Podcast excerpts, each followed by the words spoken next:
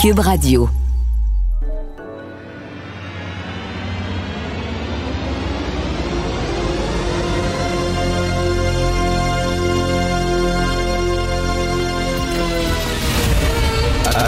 Attention, cette émission est laissée à la discrétion de l'auditeur. Les propos et les opinions peuvent choquer. Peuvent choquer. Oreilles sensibles s'abstenir. Richard Martineau. Martineau. Un animateur pas comme les autres. Richard Martineau. Cube Radio. Merci, bon mercredi. Merci d'écouter Cube Radio. Il s'est écrit beaucoup, beaucoup de choses. Il s'est dit beaucoup de choses concernant la nomination de Madame El Gawabi.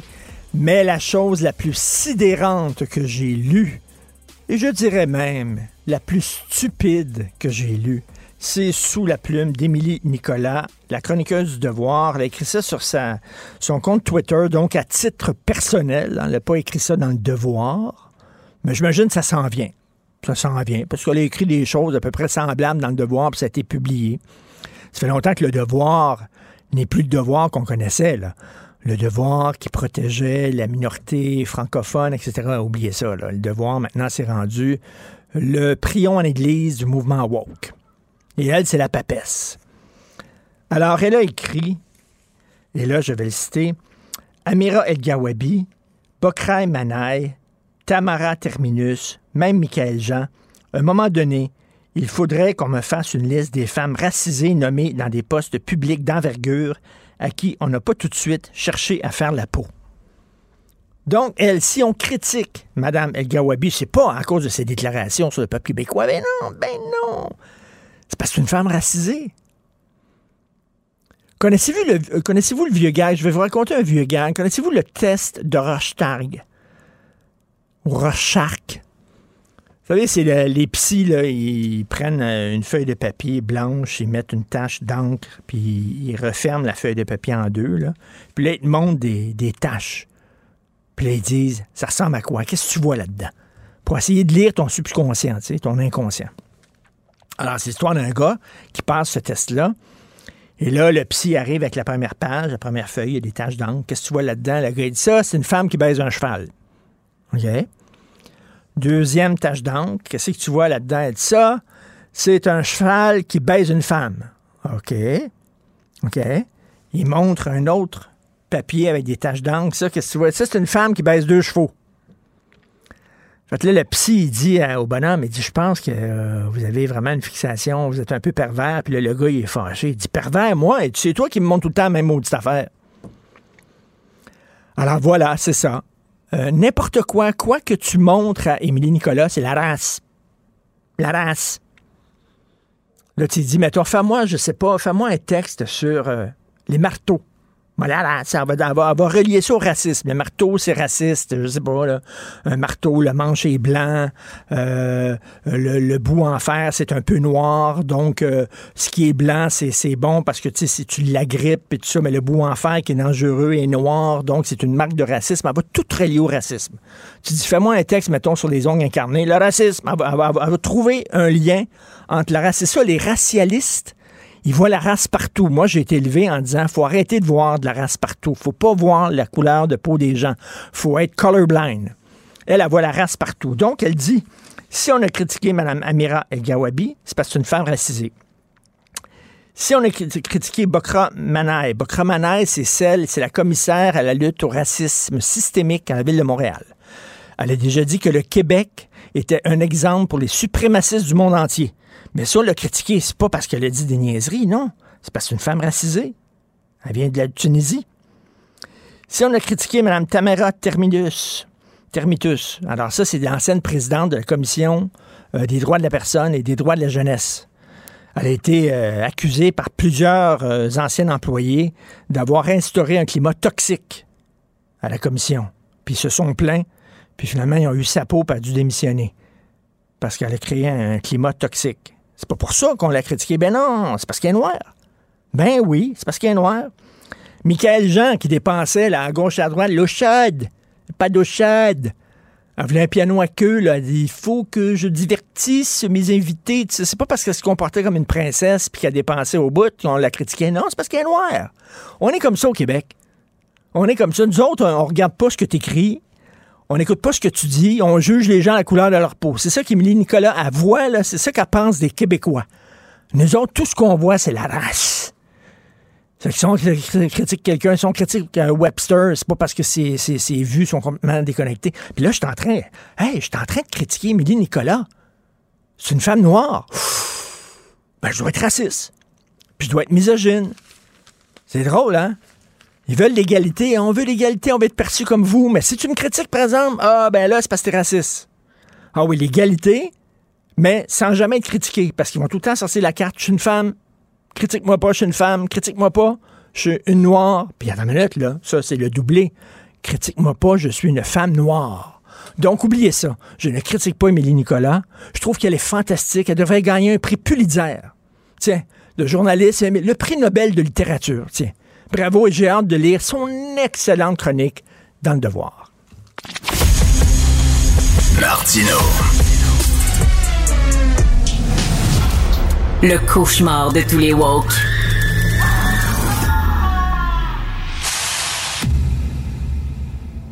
Cette affaire qui est complètement tirée d'un film d'espionnage, pourquoi c'est vraiment intéressant? On peut pas dire l'inverse. Donc, la drogue, c'est donc. Un journaliste d'enquête, pas comme les autres. Félix Séguin. Alors, Félix, en Colombie-Britannique, euh, si tu te fais pincer avec de l'héroïne dans tes poches pour ta consommation personnelle, tu n'iras plus en prison. De l'héroïne, du crack, de la coke, euh, toutes les règles. Ouais, c'est ce qu'on appelle le principe de la réduction des méfaits ou encore plus euh, juridiquement de la décriminalisation de certaines drogues. D'autres pays l'ont déjà essayé avec beaucoup de succès. Je pense d'ailleurs au Portugal. Moi et toi, on s'est parlé à cette tribune à moult reprises de l'échec de la lutte anti-drogue. Juste pour te dire, les euh, Américains au sud de la frontière, depuis 1970, ont englouti 700 milliards dans la lutte anti-drogue, avec le résultat que l'on connaît, c'est-à-dire pas beaucoup, une crise des opiacés qui fait des victimes l'une après l'autre dans plusieurs États américains. C'est un peu semblable ici, Richard. Il y a une crise des opiacés et elle touche particulièrement, euh, comme on le sait, la Colombie-Britannique au cours des dix dernières années, Richard. En Colombie-Britannique, il y a eu 12 000 morts. Ça, c'est 12 000 personnes qui sont Mhm. mortes d'une overdose parce qu'ils ont consommé des mauvaises drogues. Et là, le gouvernement se, se- s'est dit qu'il faut mettre fin à cette crise des surdoses. Et pour mettre fin à ça, il faut démarginaliser, décriminaliser les gens qui consomment ces drogues-là toxiques. Alors, je te dis qu'est-ce qui va se passer, OK? En Colombie-Britannique, il y a quatre drogues qui vont faire euh, l'objet d'une exemption fédérale. La catégorie des opioïdes, donc héroïne, morphine, fentanyl, le crack, la cocaïne en poudre, la méthamphétamine, la MDMA, donc l'ecstasy. Euh, les adultes qui vont être euh, pris, interpellés, contrôlés avec moins de 2,5 grammes de ces drogues-là ne seront pas arrêtés et ne seront pas accusés et la drogue ne sera pas saisie. Je pense que là, on avance. Là. On Cela avance. dit, euh, cela dit, ils achèteront pas cette drogue-là dans une SQDC. Ils vont acheter cette drogue-là chez des trafiquants de dope qui commettent des crimes graves. On s'entend? Oui, on, ben oui, on s'entend. euh, Tout à fait qu'on s'entend. Sauf que, regarde bien, par exemple, il y a quand même là beaucoup, beaucoup de limitations à ce que la, Colombie-Britannique vient d'annoncer. Le sans vigueur depuis hier. hein. En fait, l'exemption, euh, tu sais, ça couvre là, les personnes qui sont en situation de possession simple. Donc, la possession simple d'une drogue par les adultes de 18 ans ou plus. Donc, ça couvre pas le criminel là, qui, qui a 20 grammes de crack dans ses poches.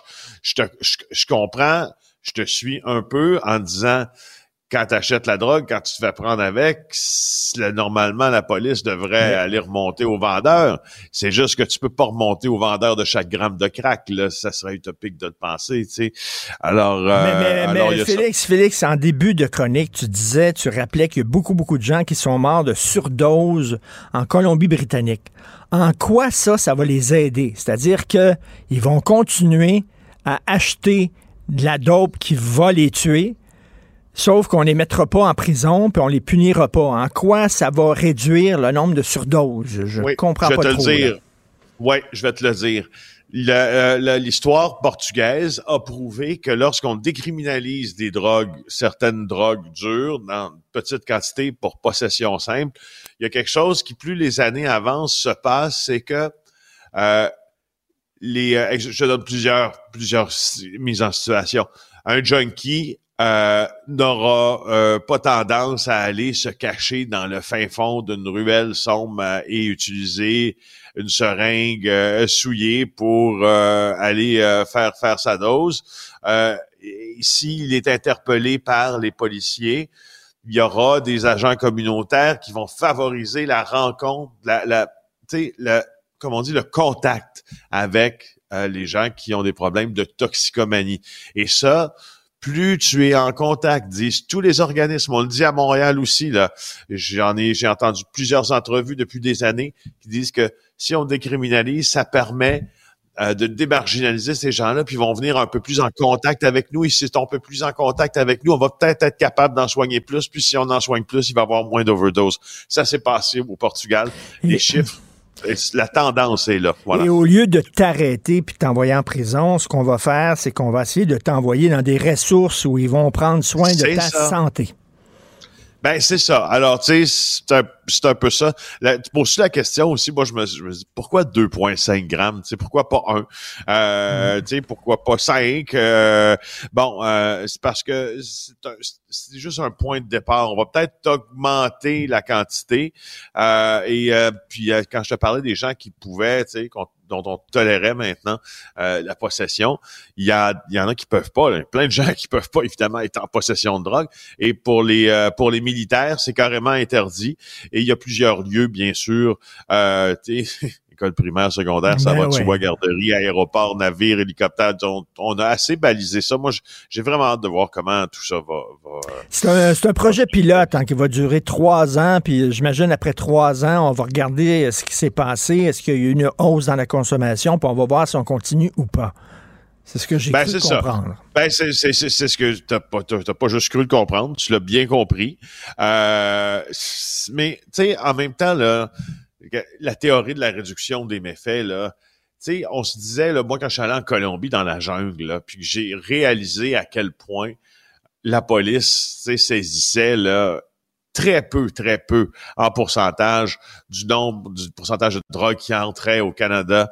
Je me, je me rendais compte à quel point ça coûtait cher faire ces opérations-là. Puis je me disais, mais voyons, est-ce que c'est, on, on peut pas mettre un policier dans chaque avion, dans chaque bateau, euh, dans, dans chaque section terminaux du port de Montréal, puis d'autres ports au Canada? Donc, tu sais, qu'est-ce qu'il y a pour sauver les gens de ces drogues toxiques-là? Moi, je suis très, très, très, très vendu à l'idée que Mm. l'approche répressive en matière de lutte au, au trafic, ça donne pas toujours de bons résultats. C'est-à-dire, on va continuer à avoir une approche répressive pour les trafiquants, mais peut-être pas pour les consommateurs qu'on va considérer comme étant des gens Exact. qui sont malades. Tout à fait. Oui. On s'en reparlera. Merci beaucoup, Félix. OK. Passe Merci. une bonne journée. Félix. Séguin du Bureau d'enquête de Québécois. Martineau, il n'y a pas le temps pour la controverse. Il a jamais coulé l'eau sous les ponts. C'est lui qui la verse. Vous écoutez Martineau. Cube, Cube Radio. Cube Radio. Cube Radio. En direct à LCN. À 8h45, on s'en va retrouver notre ami Richard Martineau. Salut Richard. Salut, écoute, je veux rien que, je veux rien que saluer là, vraiment Justin Trudeau qui sait comment rassembler les, les Canadiens. Tu sais, le vivre ensemble, c'est important pour lui, puis que les gens soient Ouais. tous ensemble au Canada et qu'ils divisent pas, puis tout ça. Je trouve qu'il fait une sacrée bonne job. Bravo, Monsieur Trudeau. Je sens à peine un soupçon d'ironie dans ton commentaire. un tout petit peu. Hey, Richard, tu trouves que le quartier Ville-Marie à Montréal ressemble à une zone dévastée? Écoute, je te parle en direct du Bronx de Montréal. On est en plein dans le quartier Ville-Marie. Pour ceux qui connaissent pas trop ça, Ouais. le quartier Ville-Marie, c'est Lucam, c'est le quartier latin, la rue Saint-Denis. Avant, c'était un pôle. Tu sais, dans les années 70, 80, tu voulais t'amuser, tu voulais avoir du fun, t'allais dans ce quartier-là. C'était beau, il y avait des commerces, des bons restos, tout ça. Maintenant, tu vas tomber sur des toxicomanes qui se battent au parc Émilie- Émilie Gamelin, sur des commerces placardés ou alors sur des sans-abri qui défèquent devant les devantures de commerce, OK? C'est ça maintenant, c'est vraiment totalement à l'abandon. Archambault, qui était comme un oasis dans le désert, Ouais. là, vraiment qui tenait le fort. Ils ont décidé de fermer parce qu'ils ont dit, écoute, il n'y a plus rien à faire ici. Il n'y a plus personne qui vient dans le quartier pour acheter des livres. On va fermer. Le bar Le Saint-Sulpice, qui est une institution. euh, tous les jeunes, on est allé prendre un coup là-bas dans le Saint-Sulpice, euh, la plus belle cour intérieure à Montréal qui va fermer. Euh, écoute, tu ça. Et à quelques kilomètres à l'ouest, tu as des grues qui construisent des tours à condos, des condos à 500 000 ce que Mme Valérie Plante appelle des logements abordables. À 500 000 piastres, OK? Alors, on dirait que la ville de Montréal est bipolaire. D'un côté, t'as le gros high, on est sur un high, des condos, des condos. Griffintown, c'est une tour à condo face à une, cour à, une tour à condo. À côté d'une tour à condo, de biais, il y a une tour à condo. Il n'y a pas de parc, il n'y a pas d'école. Ils sont tellement près les uns des autres, tu peux sauter d'un balcon à l'autre. Des tours à condo très chères. Et de l'autre côté, tu le vois, des gens qui dorment dans la rue. En rentrant ce matin, en rentrant, j'ai croisé un monsieur qui dormait dehors à l'extérieur à moins 17 degrés, OK? Euh, on dirait qu'il n'y a pas d'entre-deux. C'est soit, euh, soit la, la- la- la- la- la- la- la Mercedes ou soit quelqu'un qui dort dans un sac de couchage à l'extérieur. Il est où l'entre-deux? La classe moyenne est en train de fuir Montréal. Alors, tu as des condos pour des jeunes professionnels sans enfants et tu as des sans-abri. C'est rendu ça, Montréal. Et on va dire, là, si Montréal, c'est le poumon du Québec, là, le Québec va se retrouver sous une tente à oxygène dans pas grand temps. Et c'est plus une métropole. Et ce que ça nous dit également, ce que tu viens de nous résumer là, c'est que le centre d'activité s'est déplacé vraiment vers l'ouest, alors qu'avant, c'était autour du quartier latin, ça bougeait beaucoup. C'est vraiment à l'ouest que ça se passe. Ah non, là, ça bouge pas. Tu prends le pouls du quartier, là, on va te dire, là, tu sens pas grand-chose, absolument pas. Par ailleurs, euh, une expérience à Vancouver qui va être suivie non seulement à travers le pays, mais je pense à travers le monde également. On, a décidé euh, depuis euh, quelques jours, là, pour une période, je pense, de trois ans, de décriminaliser la possession de drogue dure. Oui, est-ce que tu es déjà allé à Vancouver, Jean-François? J'y suis allé l'an dernier et j'ai été renversé de voir à quel point ça, ça- ça s'était dégénéré. Écoute. Des gens qui se piquent à 8 heures le matin. Euh, je- on me l'avait dit, mais je l'ai constaté. Ah oui, mais, mais, mais vraiment, je suis allé, moi, il y a quelques années, justement, faire un reportage sur les jeunes Québécois qui s'en vont à Vancouver parce que la drogue n'est pas chère, la, la température est plus clémente. Il y a des quartiers à Vancouver où c'est vraiment un film de zombies. Mais vraiment, Ouais. là, tu les vois marcher là, dans les ruelles, ça déchire le cœur des jeunes qui sont sur des drogues très dures. Et euh, là, tu sais, on a dit, ben regarde, on va traiter ces gens-là non comme des criminels, mais comme des malades. Et euh, Einstein disait, euh, le, le- le- le meilleur signe pour que reconnaître quelqu'un qui est fou, la folie, c'est quelqu'un qui fait toujours la même chose en s'attendant à chaque fois à des résultats différents. Ça fait des gonzillards de dollars qu'on met dans la lutte contre la drogue. Ça donne strictement rien. C'est toujours aussi facile de s'en procurer. Alors là, ils ont dit pourquoi soudainement prendre quelqu'un euh, qui achète du crack, qui a acheté de la cocaïne, qui a acheté euh, de l'héroïne et le traiter comme un bandit? On va le traiter comme un malade. Je fais un parallèle peut-être un peu boiteux, Jean-François, mais les gens vont comprendre. Euh, tu sais, quand tu te fais frauder, quand tu te fais là, euh, euh, frauder par quelqu'un, le bandit, c'est celui qui te fraude. Toi, tu es une victime. Ben, la même chose, Ouais. ces gens-là qui, qui ont des problèmes, soit de santé mentale, soit qu'ils ont été euh, battus quand ils étaient jeunes, puis ils veulent oublier un peu la souffrance qu'ils ont, ils se tournent vers la drogue dure. C'est pas des bandits. C'est des gens qui souffrent. En fait, c'est des gens qui sont des victimes. Donc, on dit, ces gens-là, au lieu de les arrêter, leur donner un casier judiciaire, on va les envoyer vers des ressources où on va prendre soin d'eux. Moi, je trouve ça c'est très intéressant. Il y a d'autres pays qui ont fait ça. Euh, bien sûr, Ouais. leur crack puis l'héroïne, ils ne l'achèteront pas à SQDC. Ils vont l'acheter auprès Ouais. de pushers. C'est-à-dire que il faut laisser peut-être les patients tranquilles, les malades tranquilles, mais il faut continuer à faire la guerre, par contre, à ces gens-là qui vendent des drogues dures. Donc, c'est pas évident, C'est pas gagné, c'est pas une solution miracle, mais en même temps, je pense que les gens qui prennent des drogues, c'est pas des bandits, c'est des gens qui ont des problèmes psychologiques. Il faut leur venir en aide. On verra si on va faire ça ailleurs dans le Canada. Là, on donne, on donne trois ans, puis après trois ans, on va regarder si ça fonctionne, s'il y a une hausse dans la consommation, puis on verra, on va après ça, on, on verra si on continue ou pas l'expérience. C'est ça. Force est de reconnaître de toute façon que les autres approches n'ont pas fonctionné jusqu'ici. Alors, on peut essayer ça, voir. De toute façon, Vancouver va être un laboratoire pour le reste. là. Il y a Tout peu d'endroits où on a fait ça. Mais on- le monde entier va regarder ce qui se passe là-bas. Hey. Richard, passe une belle On journée. est comme ça au Canada. On est unis, unis comme ça, grâce à notre chef qui nous met tout le monde ensemble. OK? Merci beaucoup. Merci, M. Trudeau. Salut, à demain. Si l'actualité était un vase brisé, ce serait lui qui recollerait les morceaux. Martino. Le choix des connaisseurs. Alors, nous euh, discutons avec euh, Jean-François euh, Roberge, le ministre de la langue française responsable de la laïcité, des relations franco-canadiennes et des institutions démocratiques. Euh, nous revenons bien sûr sur cette histoire qui fait couler beaucoup d'encre et de salive, c'est-à-dire la nomination de Mme El Gawadi. Euh, bonjour, Monsieur Roberge. Bonjour, M. Martineau. Effectivement, ça fait couler beaucoup d'encre. J'ose croire que c'est pas terminé encore. Euh, je sais pas s'il y a encore d'autres choses à dire euh, là-dessus.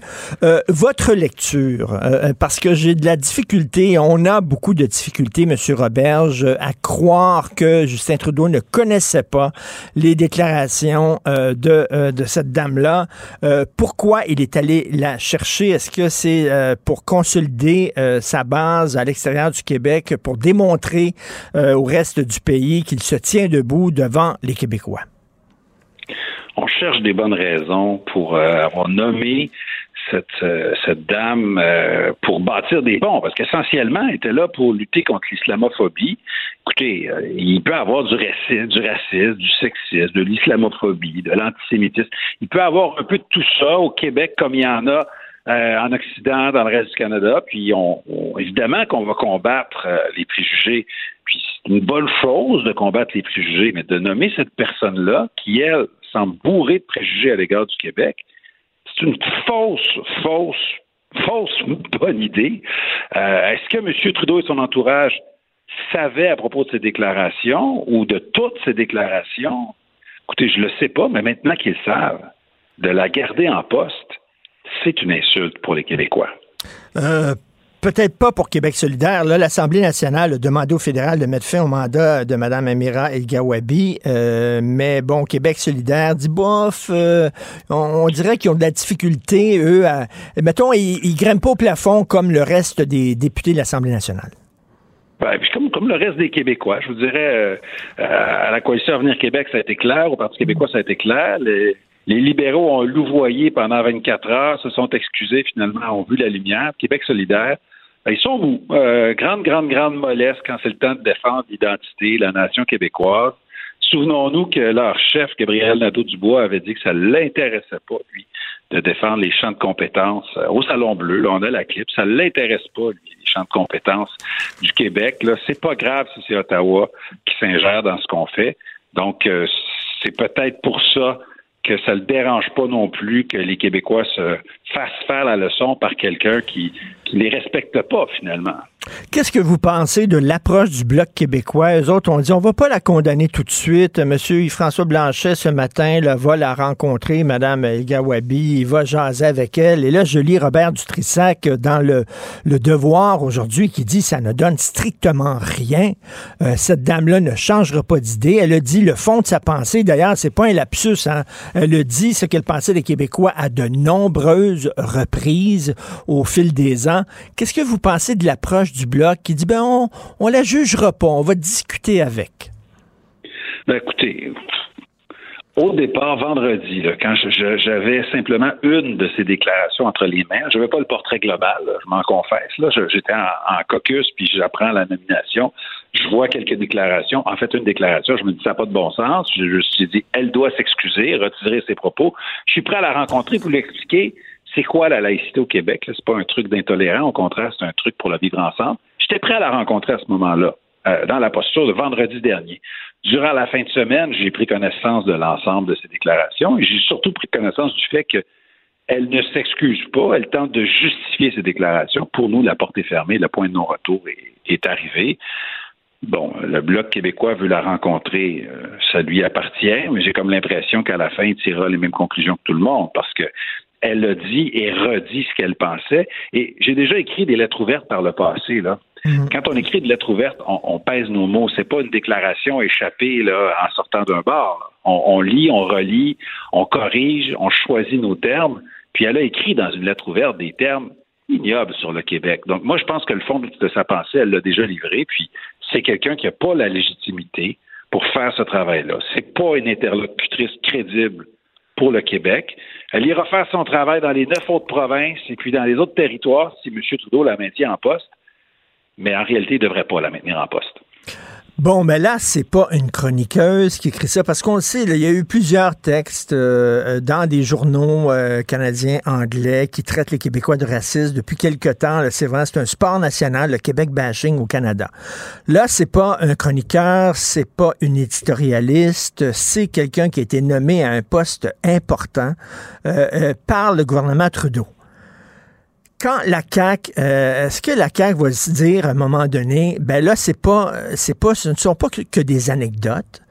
Euh, ça, c'est la vision de Justin Trudeau du Canada. C'est la vision de Justin Trudeau du vivre ensemble. Elle est incompatible avec celle du Québec et il faut en tirer les conclusions qui s'imposent, c'est-à-dire nous n'avons pas d'affaires dans ce pays-là. Ça va prendre quoi pour que la CAQ dise, ben là, on va arrêter de cogner à la porte fédérale, puis d'essayer d'échanger, puis de convaincre, puis d'avoir des, droits, des, des, des, nouveaux pouvoirs, puis de sacrer le camp. Bien, je, comprends votre, euh, votre réflexion, mais en même temps, euh, Justin Trudeau n'est pas le Canada. écoutez, on peut euh, être extrêmement déçu de cette nomination-là. Puis moi, je, en fait, j'en appelle au, au grand réveil national des autres députés québécois.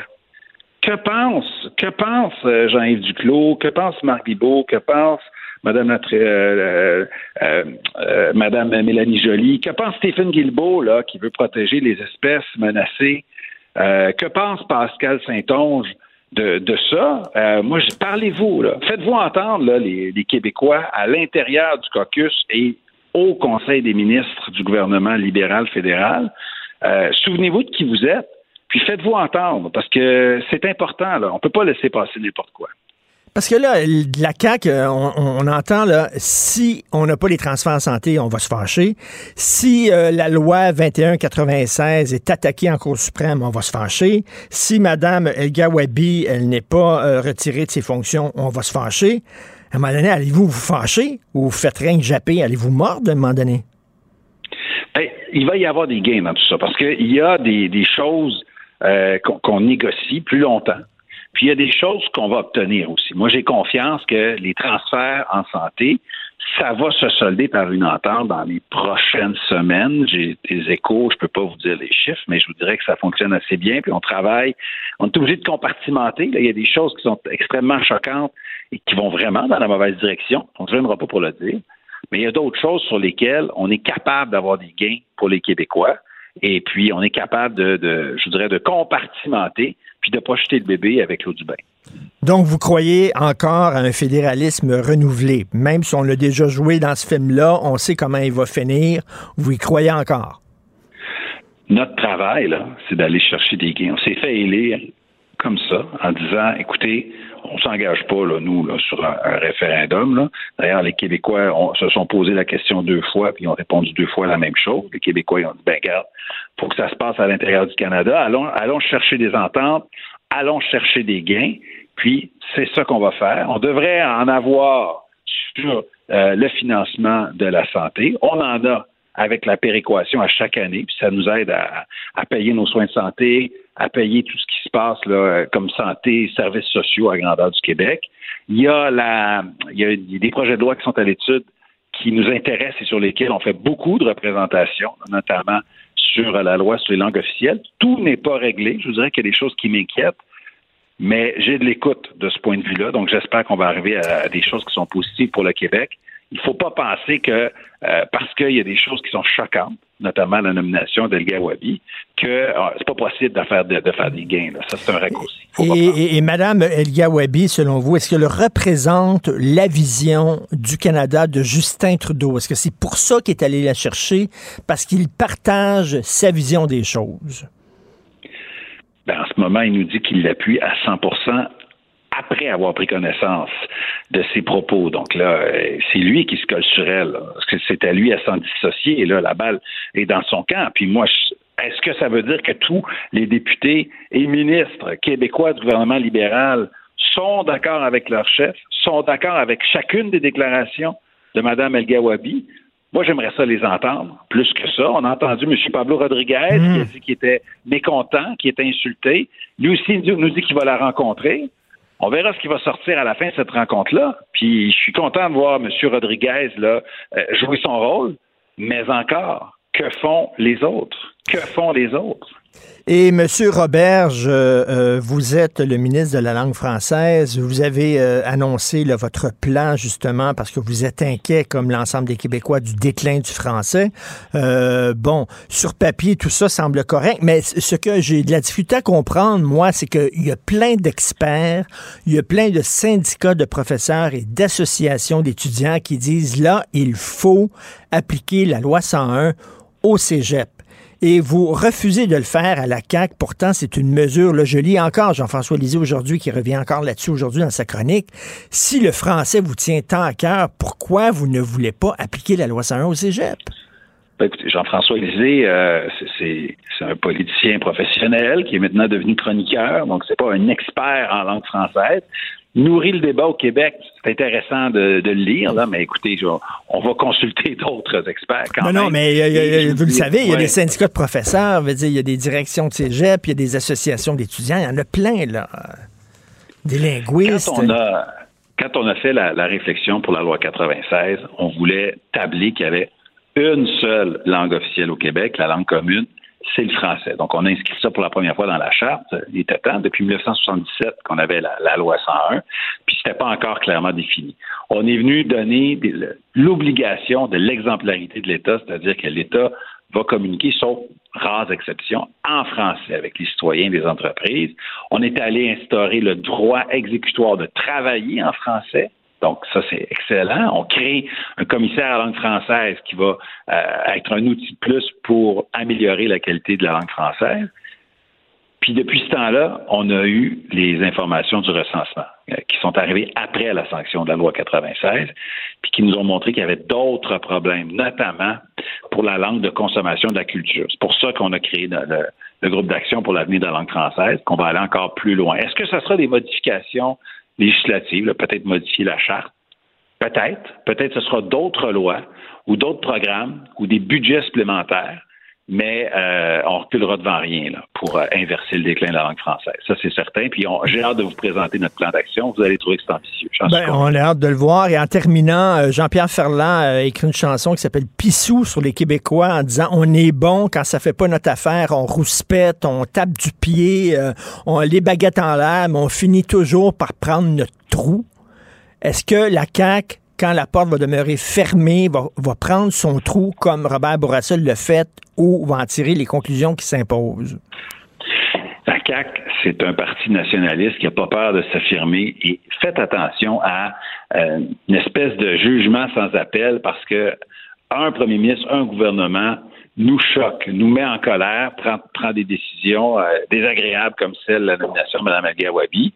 Écoutez, les, euh, les premiers ministres, les gouvernements se succèdent et passent, puis nous, à chaque fois qu'on peut faire un gain, on le garde. On fait un gain, on le garde. Donc, c'est des petits pas. Moi, j'appelle ça l'érosion. Hein. L'érosion, ceux qui pensent que c'est pas puissant, là, regardez le rocher percé, vous allez voir.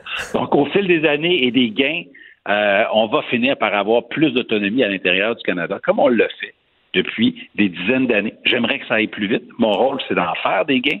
On peut pas toutes les gagner la même semaine, la même année. Mais à chaque fois qu'on gagne quelque chose, on le perd plus jamais, puis on avance comme ça de cette manière-là pour défendre l'intérêt des Québécois. Vous demandez euh, que euh, M. Trudeau là, euh, la retire de son poste. S'il a dit qu'il la gardait, bon, c'est quoi la suite? Là? Euh, vous avez demandé sa, sa démission. Si elle ne démissionne pas, Ben, moi, je pense que c'est pas terminé. Hier, ça fait même pas 24 heures, l'Assemblée nationale a adopté une motion qui va dans cette direction-là. Donc, c'est plus seulement le gouvernement, c'est l'Assemblée nationale. Bon, Québec solidaire, là, dans leur mollesse légendaire, ont décidé de s'abstenir, avec ni pour ni contre, bien au contraire. Mais de manière générale, les députés québécois se sont fait entendre. J'imagine que ça va résonner à Ottawa. Mais de toute manière, comme je le dis, euh, pour nous, euh, si jamais elle reste, c'est pas une interlocutrice crédible. On a nos institutions au Québec pour combattre euh, la violence, le sexisme, le racisme, et puis on est très bien capable d'amener plus d'ouverture au Québec sans l'aide euh, du fédéral qui n'a pas de leçon à nous donner. En tout cas, tout le monde s'entend pour dire que c'est extrêmement choquant, cette nomination-là. Merci beaucoup, M. Jean-François Robert, d'avoir pris le temps de nous parler. Ministre de la langue française, responsable de la laïcité, des relations franco-canadiennes et des institutions démocratiques. Bonne journée, M. Robert. Merci, M. Martineau. Au revoir. Merci, au revoir.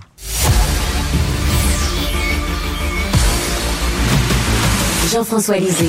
On va juste dire qu'on est d'accord. Thomas Mulcair. Je te donne 100 raison. La rencontre. C'est vraiment une gaffe majeure. Tu viens de changer de position. Ce qui est bon pour Pitou est bon pour Minou. La rencontre. Lisée. Mulcair. Alors, Jean-François, je viens de parler au ministre Jean-François Roberge et il m'a dit euh, Trudeau euh, fait une erreur euh, monumentale en nommant Mme El Gawabi, mais Justin Trudeau, ce n'est pas le Canada. Donc, il fait une différence entre le gouvernement de Justin Trudeau, qui semble être fermé au Québec, et le Canada, qui, lui, je sais pas, euh, est prêt euh, à discuter avec nous. Qu'est-ce que tu en penses? Ouais, je pense qu'il euh, ce n'est pas faux sur les faits, mais il prend un peu ses désirs pour des réalités. Et lorsqu'il dit quand on fait un gain, on le garde puis on avance, ben justement ce que M. Trudeau et M. Poliev et M. Singh veulent, c'est que la Cour suprême enlève un gain au Québec, c'est-à-dire la capacité d'utiliser la clause dérogatoire à des fins euh, euh, préventive, ce que le Québec a fait beaucoup plus que n'importe quelle autre province. Donc, il est bien possible que pendant le mandat de M. Roberge, ben, on recule. Et puis, euh, vous savez, la Cour suprême, une fois qu'elle a décidé, il n'y a pas d'appel. Il n'y a pas de cour d'appel pour la Cour suprême. En fait, le seul appel euh, euh, euh, le peuple québécois pour l'indépendance. Alors, l'idée qu'on fait des gains puis on les garde, euh, ce n'est pas exactement ce qui se passe. Euh, puis euh, je pense pas qu'on va faire un, un deuxième trou dans le dans le rocher euh, canadien, dans le bouclier canadien. Alors euh, je le trouve euh, euh, je trouve d'un optimisme euh, qui manque de lucidité. Voilà. Alors, euh, Tom, tu écris aujourd'hui dans de Gazette que c'est pas la bonne personne à la bonne place, Madame El Gawabi. Je suis curieux, Tom, comment s'est perçu euh, ton point de vue dans la communauté anglophone? Parce qu'on a l'impression que la communauté anglophone fait bloc autour de Justin Trudeau et euh, appuie euh, la nomination de Madame El Gawabi. Est-ce que c'est vrai, ça? Lundi euh, après-midi, j'ai un hit euh, à la radio de CJD tous les après-midi et tu, sentais le, tu entendais le silence assourdissant à l'autre bout du fil quand je dis non, non, euh, c'est une erreur de la nommer. Non, mais la loi 21, ben, il n'y a personne qui a écrit plus de, de critiques de la loi 21 que moi, mais elle n'est pas une personne qui peut occuper cette fonction-là parce qu'elle, à mon point de vue, est en train de démontrer ses préjugés dans ce qu'elle a écrit, notamment dans le Ottawa Citizen. Et si le but, c'est d'avoir quelqu'un pour bâtir des ponts et lutter contre le, les préjugés, ben, ça peut pas être elle. Ils, ils m'ont donné la chance de le dire, mais ça, mmh. ça, ça a vraiment surpris. Et là, le lendemain, je me suis dit, OK, Là, je vais faire mon papier parce que le papier qui est dans la Gazette d'aujourd'hui, il était en ligne hier après-midi. Il faut, faut les rendre tôt, c'est la nouvelle réalité.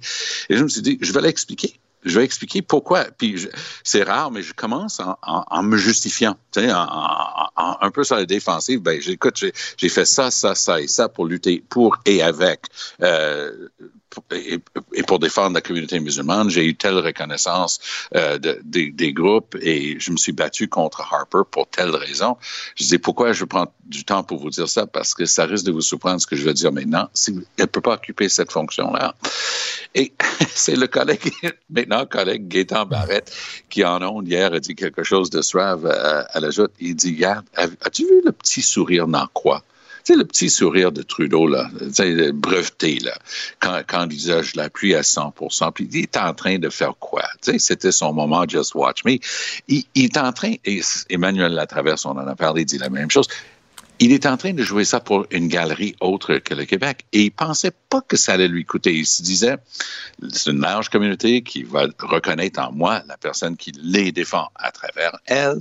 Et pff, il n'y aura pas de coût à ça. Mais il commence à avoir un coût pour Trudeau, parce que que ce soit Mario Dumont aujourd'hui ou Emmanuel hier, les gens commencent à dire un instant là. Toi qui critiquais. Stephen Harper de jouer des jeux partisans politiques autour de la religion, tu es en train de faire je, je, vais aller voir euh, Jean-François parce qu'il doit quitter bientôt. Jean-François, rapidement, qu'est-ce que tu penses de la position euh, de Québec solidaire? Ah ben ça, c'est extraordinaire parce que donc il y avait cette motion euh, qui a été déposée par la CAC demandant que l'Assemblée unanimement euh, demande le, le, retrait de Mme El-Gawabi. Et euh, d'habitude, lorsqu'une motion euh, est, est, est, proposée, n'importe quel député peut refuser l'unanimité pour qu'elle soit euh, adoptée. Alors, ils n'ont pas refusé, mais ils ont demandé le vote nominal. Alors là, ça oblige chaque député à se lever un par un pour dire s'ils sont pour, contre ou ils s'abstiennent. Et donc là, ils ont forcé à ce que tout le monde voit qu'ils s'abstenaient un après l'autre. Ça, c'est incompréhensible parce que ça attire l'attention sur leur indécision. Fait que là, tu as deux partis d'opposition qui est euh, donc les, les, libéraux qui s'étaient euh, mmh. complètement emmêlés dans leur euh, dans leur lacet la veille, puis là, tu as Québec solidaire qui euh, attire l'attention sur leur indécision et sur leur refus de se de se, de se solidariser avec une réaction très, très forte. Écoute, c'est tellement unanime au Québec que même Tom Mulcair est contre. Alors, Donc, on voit, on voit Jean-François, qu'ils sont très mal à l'aise avec tout ce qui est identitaire à Québec solidaire. Sais-tu pourquoi? C'est ben, vrai en soi. Euh, normalement, ils auraient voté contre la motion parce que eux, ils veulent discuter avec elle pour savoir si elle est qualifiée. Mais c'est parce que leur congrès s'en vient. Le congrès de QS s'en vient. Et on sait qu'à l'intérieur du congrès, c'est la dernière fois qu'ils sont réunis, ils ont dissous le collectif pro-laïcité au sein de au sein de QS. Alors, il y a des forces euh, qui, qui sont très favorables à Mme El Gawabi. Eve Torres, d'ailleurs, c'est ben oui. le jour dernier, est intervenue en faveur d'El Gawabi. Et euh, le député euh, Haroun Bouazi, sa première réaction, c'était de dénoncer la CAQ qui euh, en faisait un cas. Alors, c'est clair qu'au sein de Québec solidaire, c'est pas du tout, du tout facile à passer que euh, on critique euh, Mme El Gawabi. Tout à fait. Est-ce que je dois te laisser aller, euh, Jean-François? Eh oui, OK. Eh oui. Ben écoute, on se, on se reparle demain. Merci beaucoup. Tom, je veux à tout prix que tu me parles de la caisse de dépôt. Tu m'as envoyé un texte ce matin qui est fort intéressant sur la caisse de dépôt euh, parce que c'est eux autres qui gèrent notre argent, notre bas de laine. Puis c'est assez inquiétant, ben... hein? c'est assez inquiétant. Mais, mais, je vais juste me permettre, puisqu'on oui. est tous les deux, puis maintenant on peut enfin parler. Euh, non, blague à part, je pense que Jean-François euh, avait raison dans une bonne partie de son analyse, mais en ce qui concerne le, le fait que Québec solidaire a décidé de s'abstenir, j'ajouterais une chose. Québec solidaire est en train de compléter la job de la CAQ vis-à-vis -vis du Parti libéral. Je m'explique. La CAQ parle avec des fédéralistes avec un brin de nationalisme et obtient leur vote. Pour ça que dans beaucoup de, de circonscriptions à l'extérieur de Montréal, les libéraux sont rendus avec 5% du vote. Mais la job est en train d'être complétée par Québec solidaire parce que Québec solidaire, depuis un bon six mois, sinon un an, a un discours qui emprunte à un discours traditionnel du Parti libéral, ouverture vers les communautés culturelles, les nouveaux arrivants, la critique très, très solide de Gabriel Nadeau-Dubois contre, par exemple, Jean Boulet pendant la campagne, c'est lui qui était très structuré. Il était ciblé et tu sentais que c'était un électorat qui visait et qui fait partie de leur giron. Regarde maintenant le douzième élément. Le douzième élément, c'est le douzième siège dont Québec solidaire a besoin pour être pleinement reconnu comme un parti. C'est Sainte-Marie-Sainte-Anne, Mmh. Saint-Henri-Sainte-Anne, pardon, euh, Saint-Henri-Sainte-Anne, qui était la circonscription de, de Dominique Anglade. Ils la visent. Ils ont des très bonnes chances d'aller le chercher. Hier, en s'abstenant, c'est vrai qu'ils sortaient du lot, mais en plus, c'est logique dans ce qu'ils essaient de construire, c'est-à-dire d'aller chercher une partie de la base libérale dans la grande région de Montréal. Et c'est un peu sous cet angle-là que je le vois aussi. Pour ce qui est de nos amis à notre bas de laine nationale. Écoute, il y a des trous, notre bas de laine, là. Hein? Il y a des trous dans notre bas de laine, mais il y a des coups de pied dans le derrière qui se perdent avec le pied qui, qui porte le bas de laine avec des trous.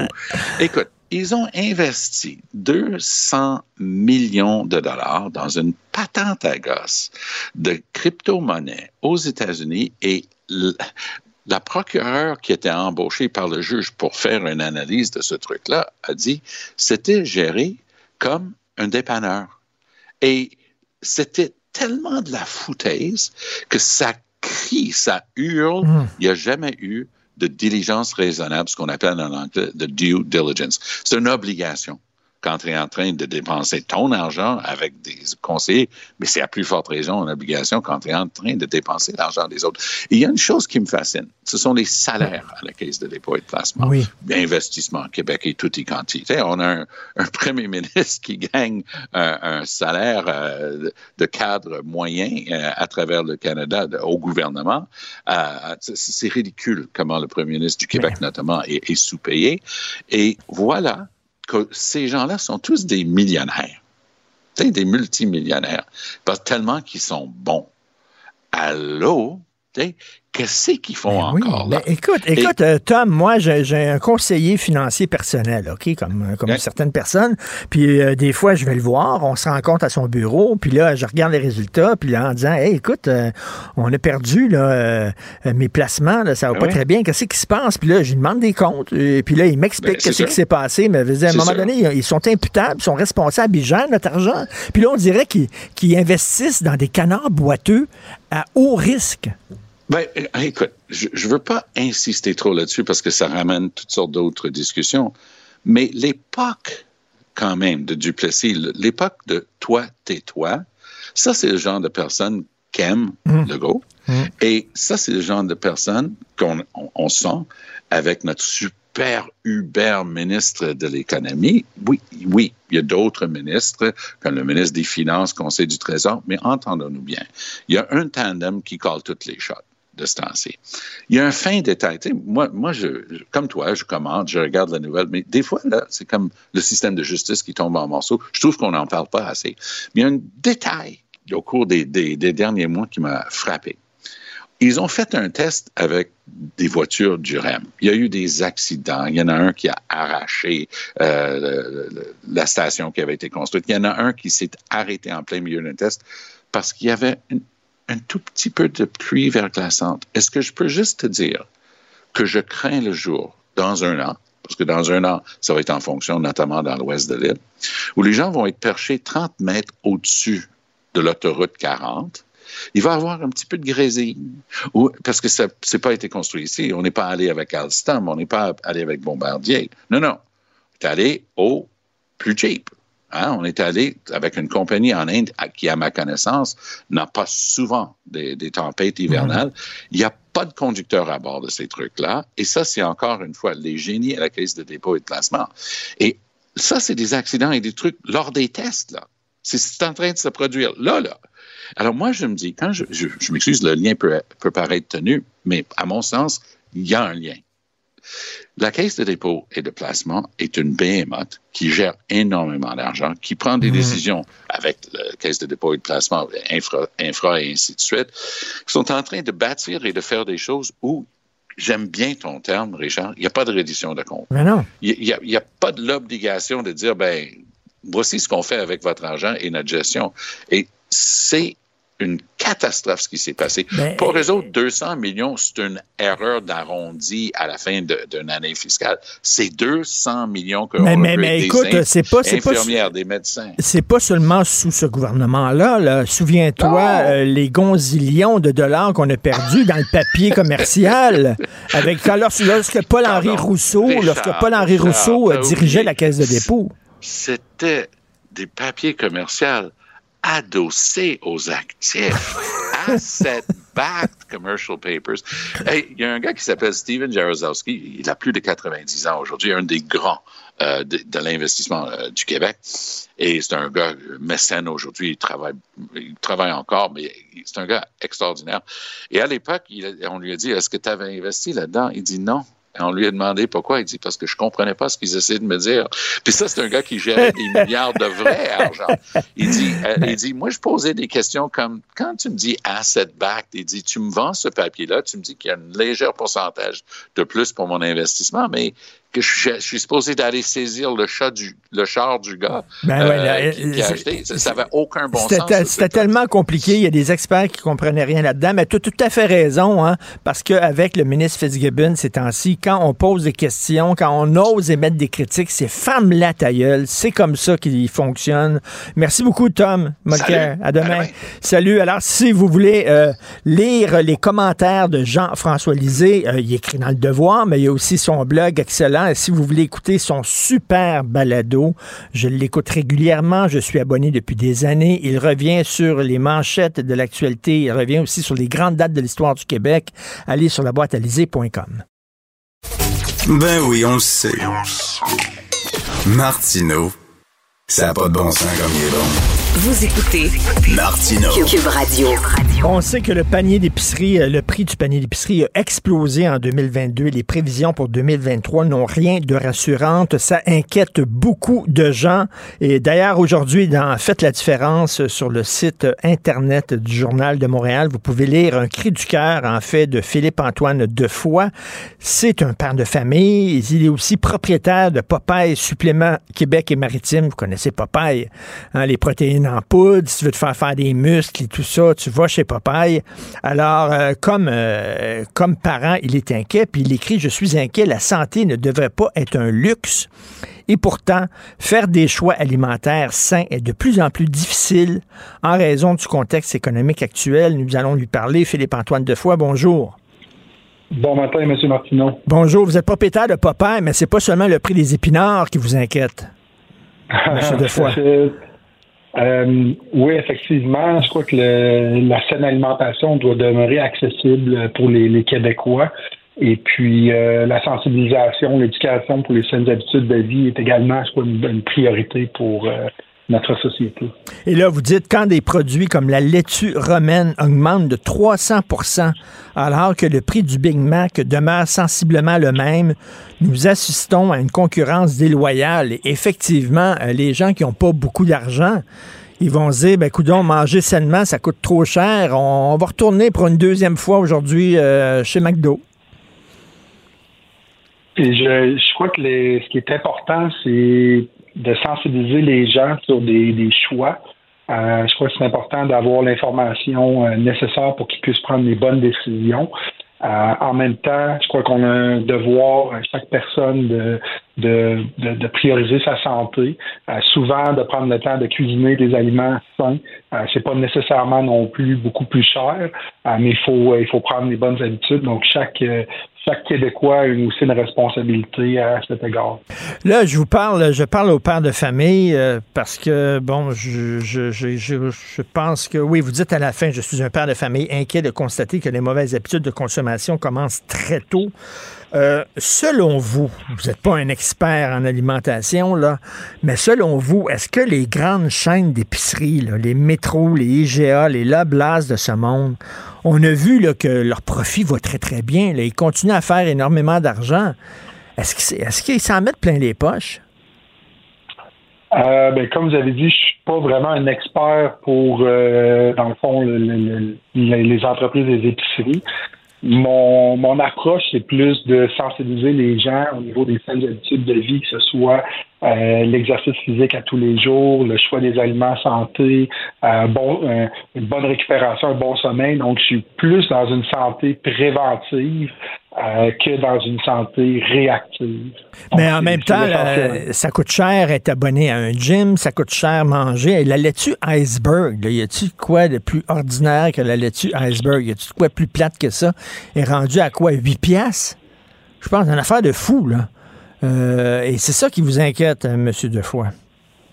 Euh, tout à fait. Dans le fond, on va adresser le premier point pour les coûts pour les abonnements au gym. Je pense que les, les gens, les Québécois, peuvent être actifs sans nécessairement que ça passe par un abonnement dans un gym. Ça peut être bénéfique, effectivement, mais on peut également faire des activités extérieures. On peut bouger à l'intérieur de la maison, que ce soit juste de, euh, monter les marches. Quand on va, mettons, dans un commerce, on peut se stationner plus loin, on va aller prendre une marche santé. Donc, il y a plusieurs choses qui peuvent être faites pour, euh, pour augmenter ou améliorer notre, notre santé à nous.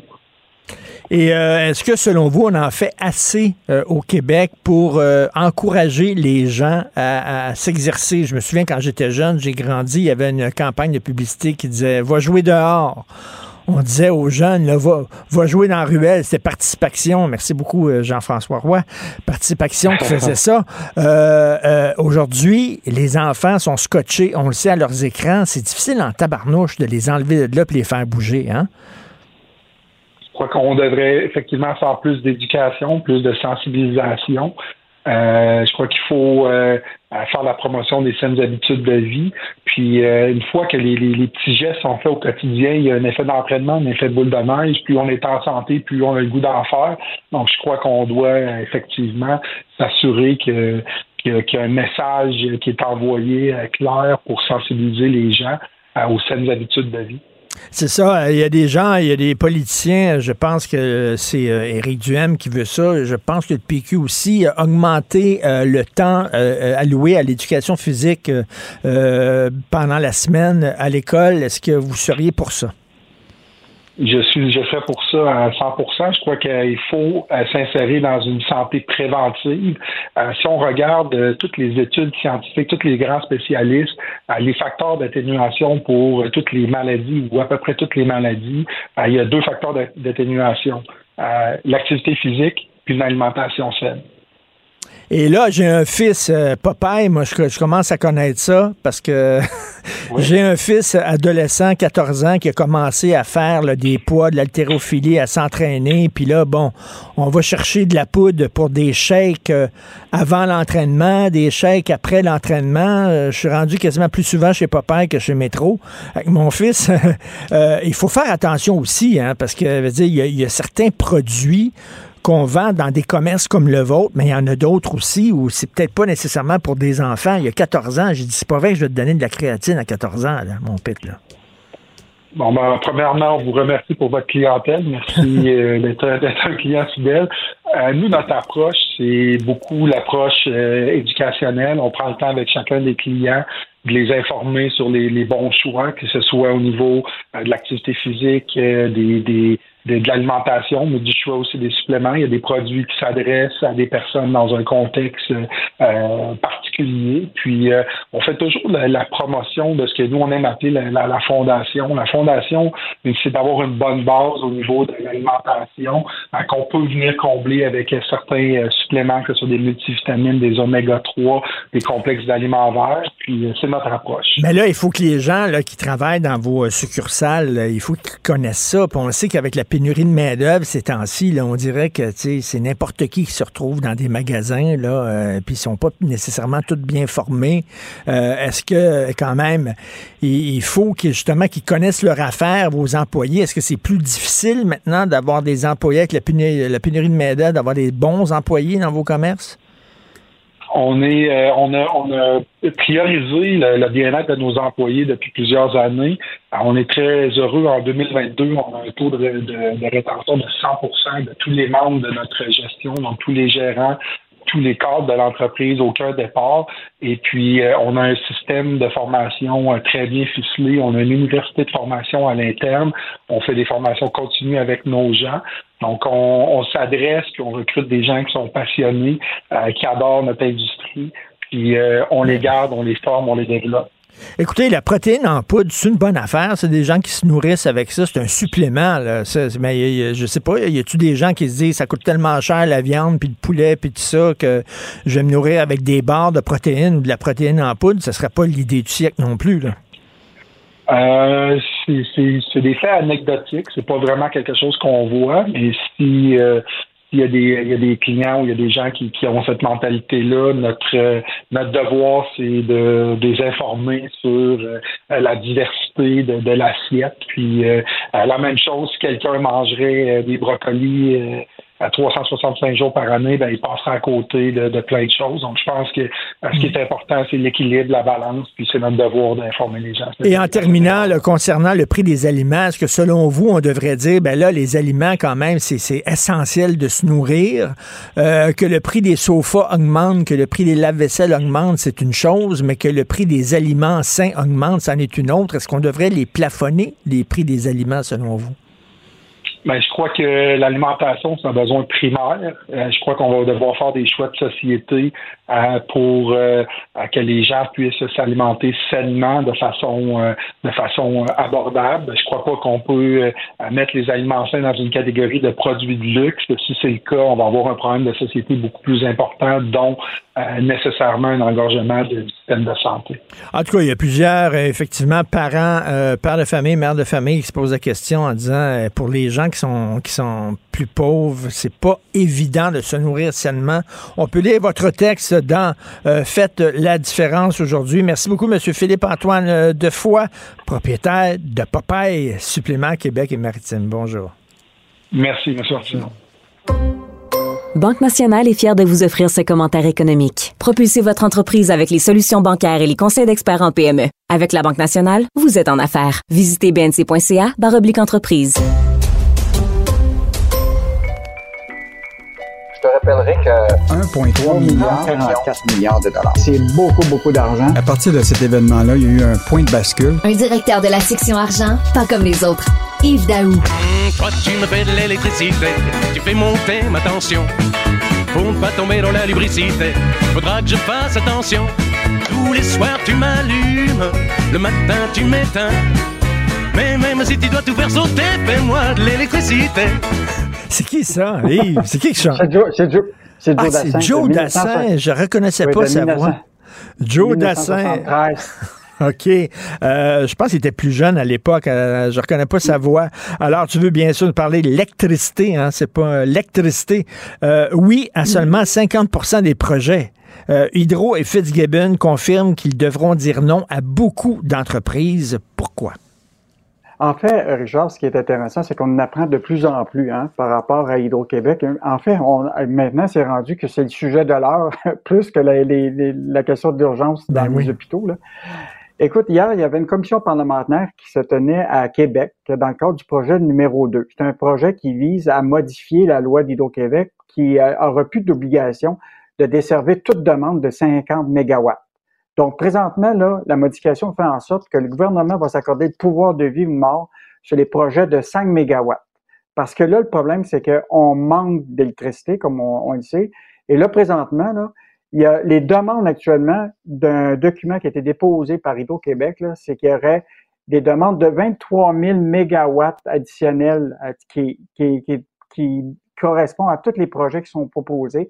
Écoute, il y a plus de 80 projets de plus de 50 mégawatts qui ont été proposés à Hydro-Québec. Il y a plus de 150 projets de 150 mégawatts pour environ 3000 mégawatts. Écoute, les demandes ben oui. sont pensées pour de l'électricité pour tourner au vert sont. Et là, ce qu'il dit, c'est que Hydro-Québec, s'ils devaient accepter ça, là, ils peuvent seulement accepter actuellement, actuellement seulement 50 des projets. Mais ils peuvent pas, ils, peuvent pas tout accepter, c'est bien sûr. Là. Ça n'a pas de sens. Ça se rue, euh, ça se rue devant le guichet. Là. Euh, c'est certain qu'il va falloir choisir. Parlant d'Hydro-Québec, le numéro 2 d'Hydro-Québec qui quitte le navire, ça va être difficile là, de dire euh, non, non, non, faites-vous-en pas, ça va bien là, avec le nouveau super ministre Fitzgibbon qui a mis la main sur Hydro-Québec. Je m'excuse, mais il y a- un problème là, euh, dans la haute direction d'Hydro-Québec. Ça passe pas, cette décision-là, on dirait. là. Écoute, il y a trois départs qui sont survenus depuis que Pierre Fitzgibbon s'est con- lui confié le, le portefeuille de l'énergie. Donc, tu as Jacinthe Côté, qui est présidente du conseil d'administration. Tu as Sophie Brochu. Puis là, écoute, c'est quand même le numéro 2 là, qui, qui quitte. Là. Et Éric Fillon, c'est le chef de l'exploitation. c'est lui qui est deux mains à tous les jours dans les opérations. Eh oui. Donc, euh, il quitte, et ça, j'aime toujours ça, la phrase, je quitte pour relever des nouveaux défis professionnels. Ah, ah, moi, il y a deux affaires. Ah, Ah, il y a soit soit c'est pour être plus près de ma famille ou pour Ah ouais, relever des deux. nouveaux défis professionnels. Ça, c'est les deux, là. Les, tu sais, Ouais, ouais. tu sais déjà que c'est écrit par une firme de relations publiques, là. Ben, euh, oh, tu sais, l'hypothèse, c'est clair que lui, peut-être, qu'il s'est aperçu qu'il est peut-être pas sur la liste courte. Ah ouais. C'est, euh, le- le- le- parce qu'il doit connaître très, très bien ce qui se passe dans, chez euh, Hy- Hydro-Québec. Euh, donc, euh, puis je veux juste te rappeler aussi, Richard, que depuis que Sophie Brochet est là, il y a aussi en octobre dernier, là, écoute, ils ont perdu leur PDG de la filiale ILO, qui s'appelle Sébastien Fournier, qui était en fait congédié. Tu François Lorrain, le VP de technologie de l'information et des communications, qui a quitté son poste en 2002, 2022, excuse-moi, euh, à peine seulement un mois. En février 2021, c'est Marc Boucher, président de Transénergie, qui décidait de quitter. Puis en septembre 2021, David Murray, qui était le numéro 2 d'Hydro-Québec, et s'est retourné chez Bombardier. Fait que, euh, fait que j'imagine là, le monde qui sont dans l'organisation, qui à tous les jours travaillent là, là ils doivent se demander que, y a-tu un pilote dans le bateau? Ben Ou, oui. euh, et donc, et là, je te- t'ai vu quand même que hier, on a, David Descoteaux a parlé de la réorganisation interne là, qui, que- qui a été lancée par Sophie Brochu, qui, qui semble continuer, et là, qui dit, hey, on, ça n'a pas de bon sens, on va-tu continuer cette réorganisation-là alors qu'elle qu'elle qu'elle sera plus là pour euh, ramasser les, les, les pots cassés ou les... Ça, ça, ça va pas bien, là. Ça, ça brasse beaucoup à Hydro-Québec. Ça va pas bien. Ou ça va pas bien non plus, c'est le chantier numérique de la SAC. Écoute, c'est le En foutu fait, bordel, ça, là. là. On le sait, Richard, on parle de que l'État fédéral est dysfonctionnel. Ben, on peut pas dire que nous autres, on n'est pas dysfonctionnels aussi à, quelques égards. Écoute, imagine-toi, la SAC, la Société d'assurance automobile, là, va fermer, dans le fond, toutes ses, à peu près tous ses services, une pause jusqu'au 20 février parce qu'ils changent leur système informatique. Fait qu'imagine-toi, si une banque faisait ça demain matin. Ferme tout son pendant un mois parce qu'ils font un changement informatique. Tu n'es plus capable de faire de prêt hypothécaire, tu n'es plus capable de déposer ton argent. Écoute, c'est- réalistement, ça peut-tu arriver dans un État moderne aujourd'hui de 2022 à l'ère des technologies de l'information? Alors, donc, on a des exemples là, de cinq choses que la SAC ne fera pas d'ici le 20, euh, 20 février. Donc là, il n'y a plus question de remplacer une plaque d'immatriculation. Euh, il n'est plus question d'immatriculer un nouveau véhicule. Ça veut dire que du 26 janvier au 19 février, là, tu sais, que des gens se vendent leur auto entre eux autres. Ben oui. Tu peux, tu peux, tu peux plus le faire. Euh, tu vas avoir les fameux certificats d'exemption des pneus d'hiver. Tu as des snowbirds, là, qui à tous les années quittent pour aller euh, vers euh, la Floride. Oui. Et tu dois avoir une certification pour mettre tes pneus d'été pour pas te faire pogner parce que tu n'as pas euh, une contravention, parce que tu as, pas, t'as des pneus d'été. Alors là, tu pourras pas avoir ça. Euh, la fin des saisies de véhicules, euh, la fin des remises de, de, remisage de véhicules. Écoute, il y a pendant un mois, là, c'est comme à peu près rien que tu, tu peux faire. Mais moi, ce que j'ai bien hâte, c'est quand ils vont allumer le bouton, là, le, que le système va partir le 29 février. Tiens-toi bien. Oups, Ben ça oui. marche pas. Ben oui, parce que là, ils sont en train de tout refaire leur système informatique. C'est pour ça que tout est, tout est gelé. Il n'y a plus rien qui se passe. Là. On dirait qu'ils n'ont pas prévu ça. Mais j'ai hâte de voir, moi, euh, le 19 ou le 20 février, quand effectivement ils vont remettre en onde leur nouveau système. Check bien ça, toi, check bien ça.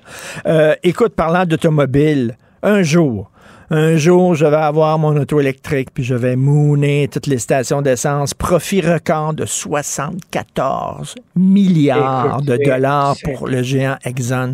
74 milliards.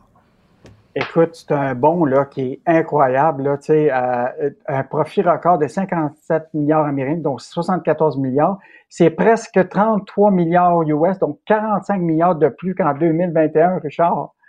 Écoute, c'est, les profits rentrent dans les compagnies de pétrole là, comme jamais. Et juste, euh, ça c'est la compagnie américaine, mais juste te rappeler ici là, au Canada, là, t'as Suncor puis l'Impérial, qu'eux autres ont vu bondir là, tu souvent jusqu'à 250 dans les neuf premiers mois de l'année euh, de, la- de 2022, parce que là, ils vont annoncer bientôt leur, euh, leur, leur profit.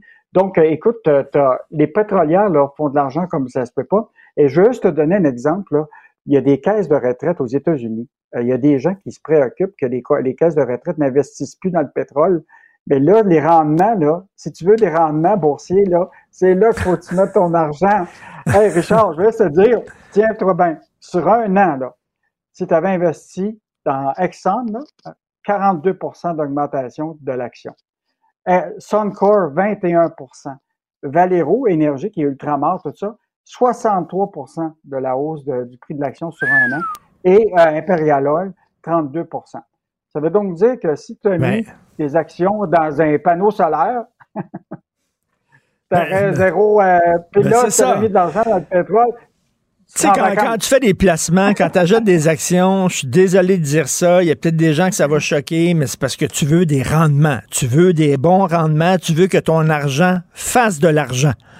Fait que là, il y a peut-être euh, des écolos qui vont dire, ben coudon, euh, moi je pense à ma retraite, là, moi peut-être commencer à acheter des actions de, de pétrolières, mais en tout cas, reste que ils ont beau dire ah oui les temps sont durs, puis euh, on a beaucoup de dépenses, puis ça coûte cher, reste qu'ils en profitent. Eux autres, ça va bien. La hausse du taux de l'essence, ils sont super contents parce que ça, ça veut dire une hausse de leur profit. C'est direct, c'est clair, on le voit là. Merci beaucoup, Yves Daou. On se reparle Hey, demain. salut, Richard. salut, bye. Si c'est vrai qu'on aime autant qu'on déteste, Martineau, C'est sûrement l'animateur le plus aimé au Québec. Vous écoutez Martineau. Cube Radio. Je passe donc un message C'est les services à secrets. un espion à la retraite Persona non grata. pour que l'opération se déroule C'est imminent, c'est une question dans d'heure. la plus grande discrétion. Un journaliste, pas comme les autres. Normand Lester.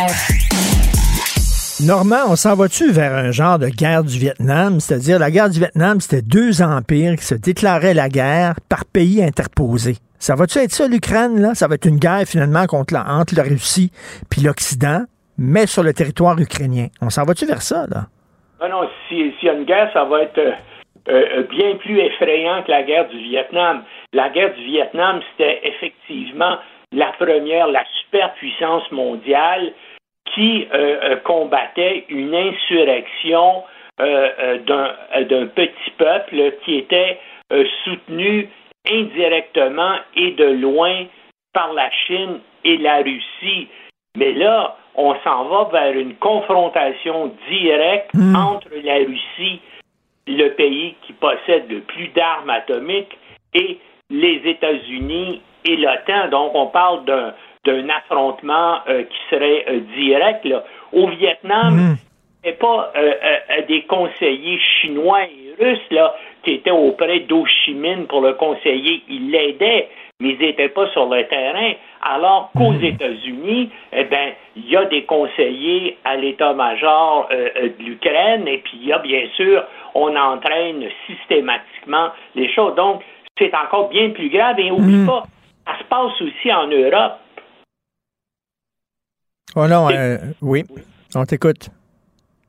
Et, et, et, et donc, euh, et c'est très grave. Et comme et là, les, les Russes s'apprêtent à mettre le, le paquet. Euh, les, les Ukrainiens ont, ont, annoncé au cours des dernières heures là, euh, de nouveau euh, des attaques euh, aériennes massives à l'aide de l'artillerie et de drones, et aussi des, des poussées terrestres. Euh, Est-ce que euh, tout le monde s'attendait là que euh, les Russes tentent une grande offensive au début du printemps, après la fonte des neiges, quand, quand les sols se seraient raffermis? Mais là, ce qui se passe ces dernières heures, pour l'instant, en tout cas, il n'y a rien de sûr, mais on, semble s'en aller vers une, offensive russe là, qui serait assez immédiate. Donc, euh, les Russes voudraient conquérir euh, du terrain, euh, faire des avancées importantes justement avant la fonte des neiges, parce que durant euh, la période de transition, là, eh ben, les chars d'assaut et puis les véhicules peuvent difficilement circuler à l'extérieur euh, des routes et ça rend donc les opérations sur le terrain de, de blindés, de chars d'assaut plus euh. Mais, mais Normand, est-ce que c'était une bonne idée, toi qui suis ça de près, là, envoyer des armes défensives à l'Ukraine, c'est une chose, mais là, envoyer des armes offensives, c'est une bonne idée, ça, ou on est en train là, de, de jeter de l'huile sur le feu? Euh, c'est ben, écoute, écoute c'est pas encore fait, hein. Justement, pour l'instant, euh, euh, les Américains ne veulent pas envoyer euh, des chasseurs F-16, ont évité aussi euh, d'envoyer euh, des missiles à moyenne et à longue portée. pour l'instant, c'est pas encore fait, mais c'est sûr que ce serait un nouvel échelon là dans une escalade vers une confrontation directe entre euh, les forces armées russes et les forces armées euh, de l'OTAN. Donc, on, vit une période euh, extrêmement Mais... dangereuse. Et puis, qu'est-ce que tu veux? Poutine n'a plus hein, engagé là, vraiment toutes ses réserves. il va manquer bientôt euh, euh, euh, de chars d'assaut. Il y en a tellement qui ont été détruits. Il manque aussi de soldats. donc, on, recrute maintenant massivement dans les prisons russes là, de la chair à canon pour les envoyer en première ligne. Et donc, en, en Russie, là, il va commencer à y avoir du ressentiment de la population, ben il y en a déjà, mais ça va s'accroître. Et puis dans dans les élites russes aussi, là il y a des conflits entre le, euh, le, euh, les mercenaires du groupe Wagner et l'état-major russe. Il y a des tensions aussi euh, parmi les mmh. oligarques euh, autour de, euh, de Poutine. Euh, donc, on s'en va vers une situation peut-être là de, de, de, tension. Mais, et... mais Normand, quand Donald Trump dit on s'en va vers une troisième guerre mondiale, il est-tu complètement crackpot ou il y a peut-être des craintes réelles? Ben, il faut avoir des craintes réelles parce que euh, euh, la Russie a des armes nucléaires. En fait, c'est la puissance au monde qui en a le plus d'armes nucléaires. Est-ce que Poutine, euh, lorsqu'il se voit, est-ce qu'il va être en train de perdre, est-ce que ses généraux vont dire, ben, euh, la meilleure façon de dissuader euh, l'Occident de, de, continuer à fuir l'Ukraine, c'est d'utiliser une arme nucléaire tactique euh, donc sur le territoire ukrainien, ben il pourrait euh, donc, une fois euh, confrontés et acculés au mur, ils pourraient, euh, les Russes pourraient dire, ben, c'est notre dernière solution là, pour dire, attendez, voilà jusqu'où on est prêt à aller. Et quelle serait à ce moment-là la réaction des États-Unis et de l'Europe? Ben, peut-être que ce serait, ce qu'il faudrait, c'est, c'est essayer de, de espérer qu'il puisse y avoir des, euh, des négociations. Mais en tout cas, pour l'instant, en tout cas, les deux côtés, euh, du, à la fois du côté de Kiev et du côté de, euh, de Moscou, je veux dire, on n'est pas prêt à faire de concessions territoriales. Les Russes disent on garde le Donbass, on, on, garde la Crimée, et puis les Ukrainiens disent non, ce sont, ça fait partie de l'Ukraine, et nous, on va se battre tant que ces régions-là euh, ne, ne, seront pas euh, libérées. Donc, euh, actuellement, c'est dangereux parce qu'effectivement, tout est possible. Et aujourd'hui, dans ta chronique dans le Journal de Montréal, Normand, tu racontes une histoire assez hallucinante. Alors, un ancien haut responsable du FBI chargé des enquêtes sur les oligarques russes. OK, c'est, il était chargé des enquêtes là, en disant les oligarques russes, est-ce qu'ils sont près de Poutine? Est-ce qu'ils sont en train de financer Poutine? C'est quoi leur rôle là-dedans? Alors, lui-même vient d'être inculpé pour avoir été à la solde des oui. gens qui, sur lesquels il enquêtait. Oui, il a accepté des centaines de milliers de dollars euh, euh, veux dire, d'un, d'un, d'un type à un moment donné qui était effectivement euh, euh, d'Espinaca, qui était un des proches de, de Poutine et, et, et, et, puis donc il lui donnait des renseignements et il acceptait hmm. de l'argent de lui. Et depuis quand ça s'est passé, c'est pas clair. Mais euh, euh, donc ça veut dire qu'une bonne partie des informations que le FBI avait sur les, euh, les services secrets russes et l'agencement euh, qui a lieu entre les oligarques, les services secrets russes et Poutine, ben, il semble que euh, lui avertissait Poutine et puis les, services, le, FSB et le GRU, donc toutes les informations qu'avaient les Américains. Donc c'est c'est extrêmement grave ce que ce type-là a pu donner à Poutine, mais il va pouvoir aussi dire au FBI, parce que bien sûr, là, il est menacé à des, littéralement à la prison à, à perpétuité. Ben oui.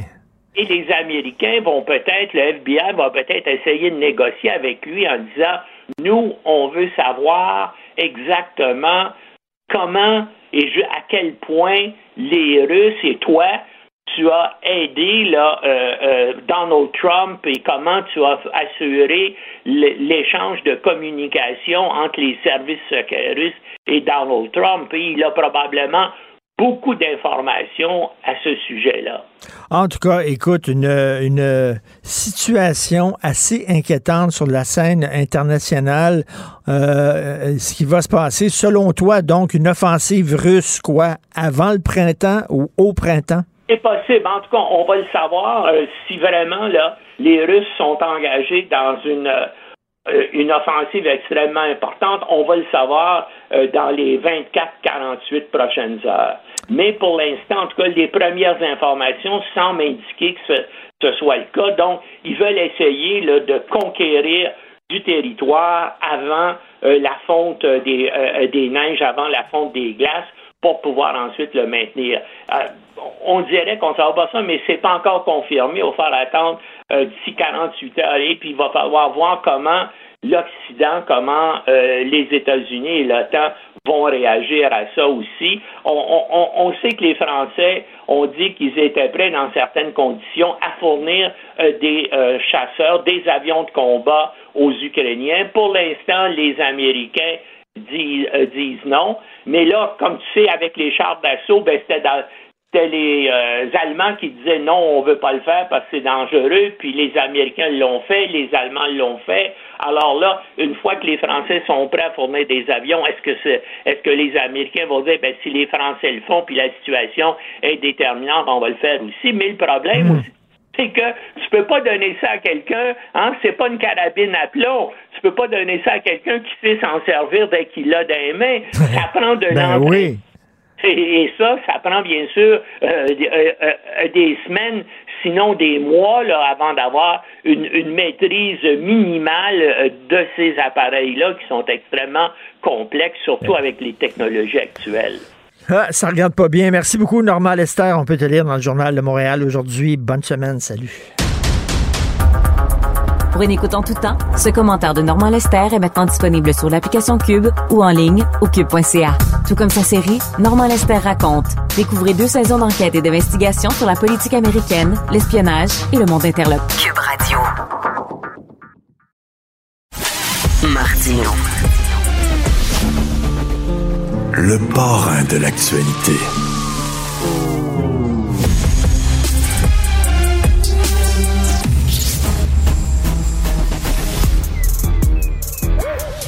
Mathieu Bocoté. Il représente un segment très important de l'opinion publique. Richard Martineau. Tu vis sur quelle planète? La rencontre. Je regarde ça et là, je me dis, mais c'est de la comédie. C'est hallucinant. La rencontre. Bocoté. Martineau.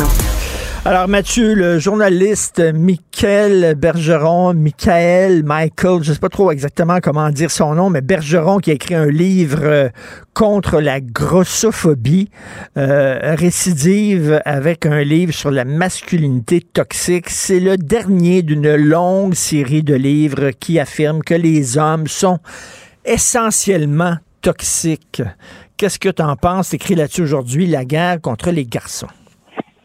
Ouais, alors je vois le, plus grand mal, la vérité, parce que bon, j'ai pris le bouquin, euh, qui commence d'ailleurs en disant je m'adresse, oui, à tous, mais certes d'abord, euh, globalement, au, à l'homme blanc hétérosexuel, qui est la cible. Bon, ben, au moins, ben. au moins, c'est clair.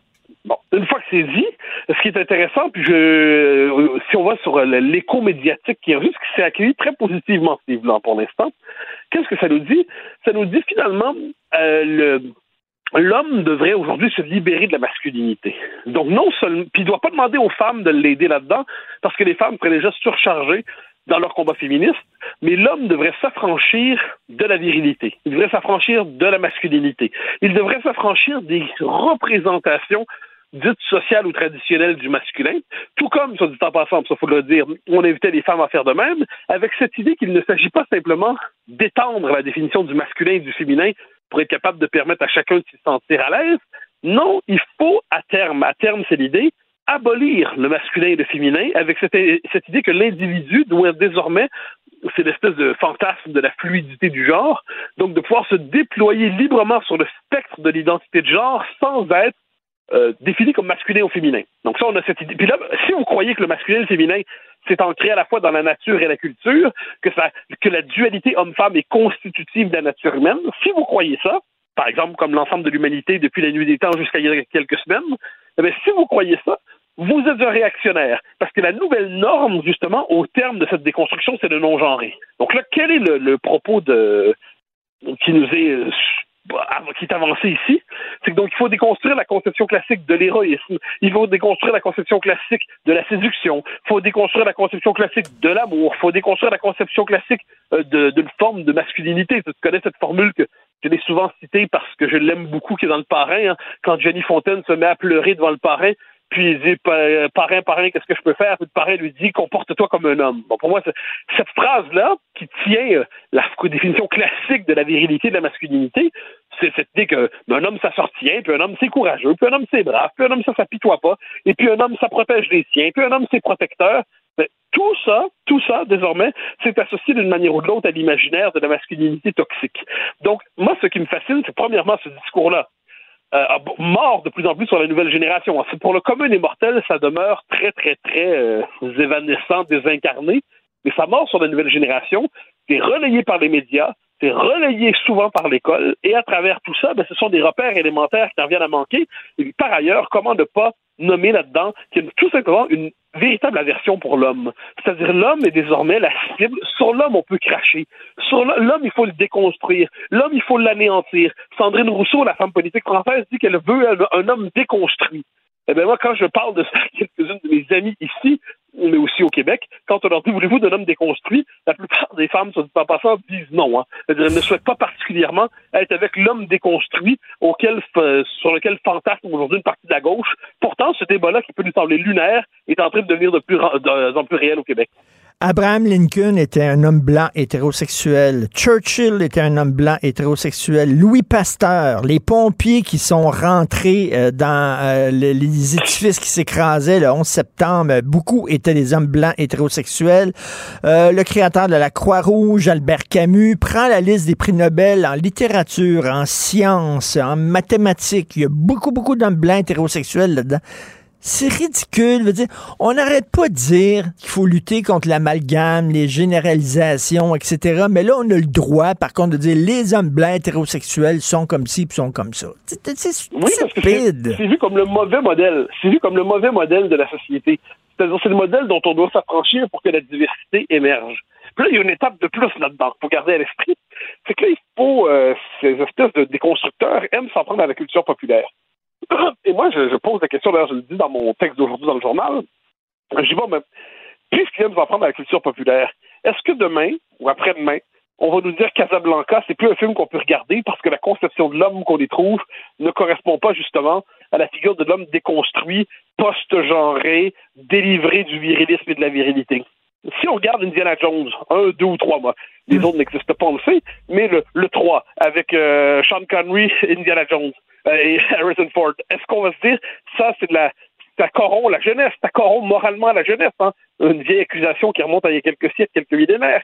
Euh, quand on regarde Titanic, 1 et 2, hein, le, Titanic d'origine avec cette très belle scène, je sais pas si tu t'en souviens, où il y a un jeune homme qui est, on dit des femmes et des enfants d'abord, puis l'enfant est mis dans le canot de sauvetage avec sa mère, puis il quitte le canot de sauvetage pour aller rejoindre son père sur le pont en disant euh, Mais qu'est-ce que tu fais là, fiston dit-il il dit ben, on a demandé aux hommes de venir sur le pont, je veux être avec toi, mon père.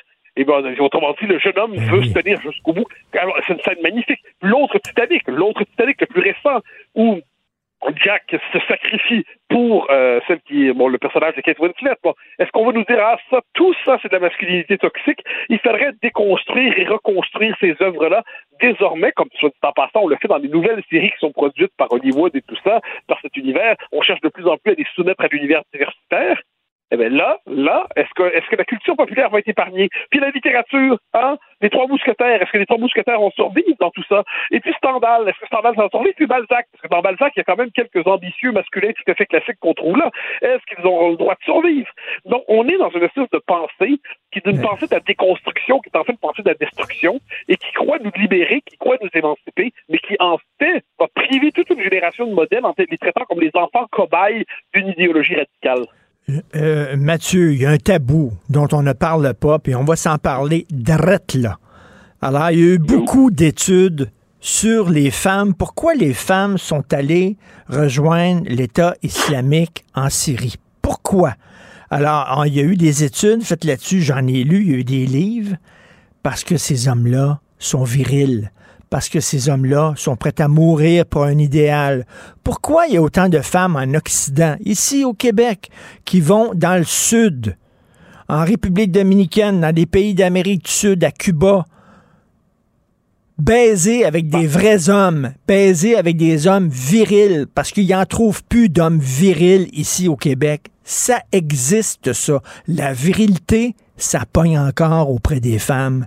Et les femmes ne pas sur les photos de défilés de mode d'hommes avec des robes roses puis des talons hauts. C'est pas vrai. Elles trippent encore sur le bon vieux modèle de gars viril qui se tient debout. Et alors, voilà. c'est ça plus loin parce que si tu lis, tu, tu faisais référence au rapport sur des pays islamiques, et là, en ce moment, la France rapatrie des femmes qui étaient justement qui avaient été rejoindre les gens d'État islamique.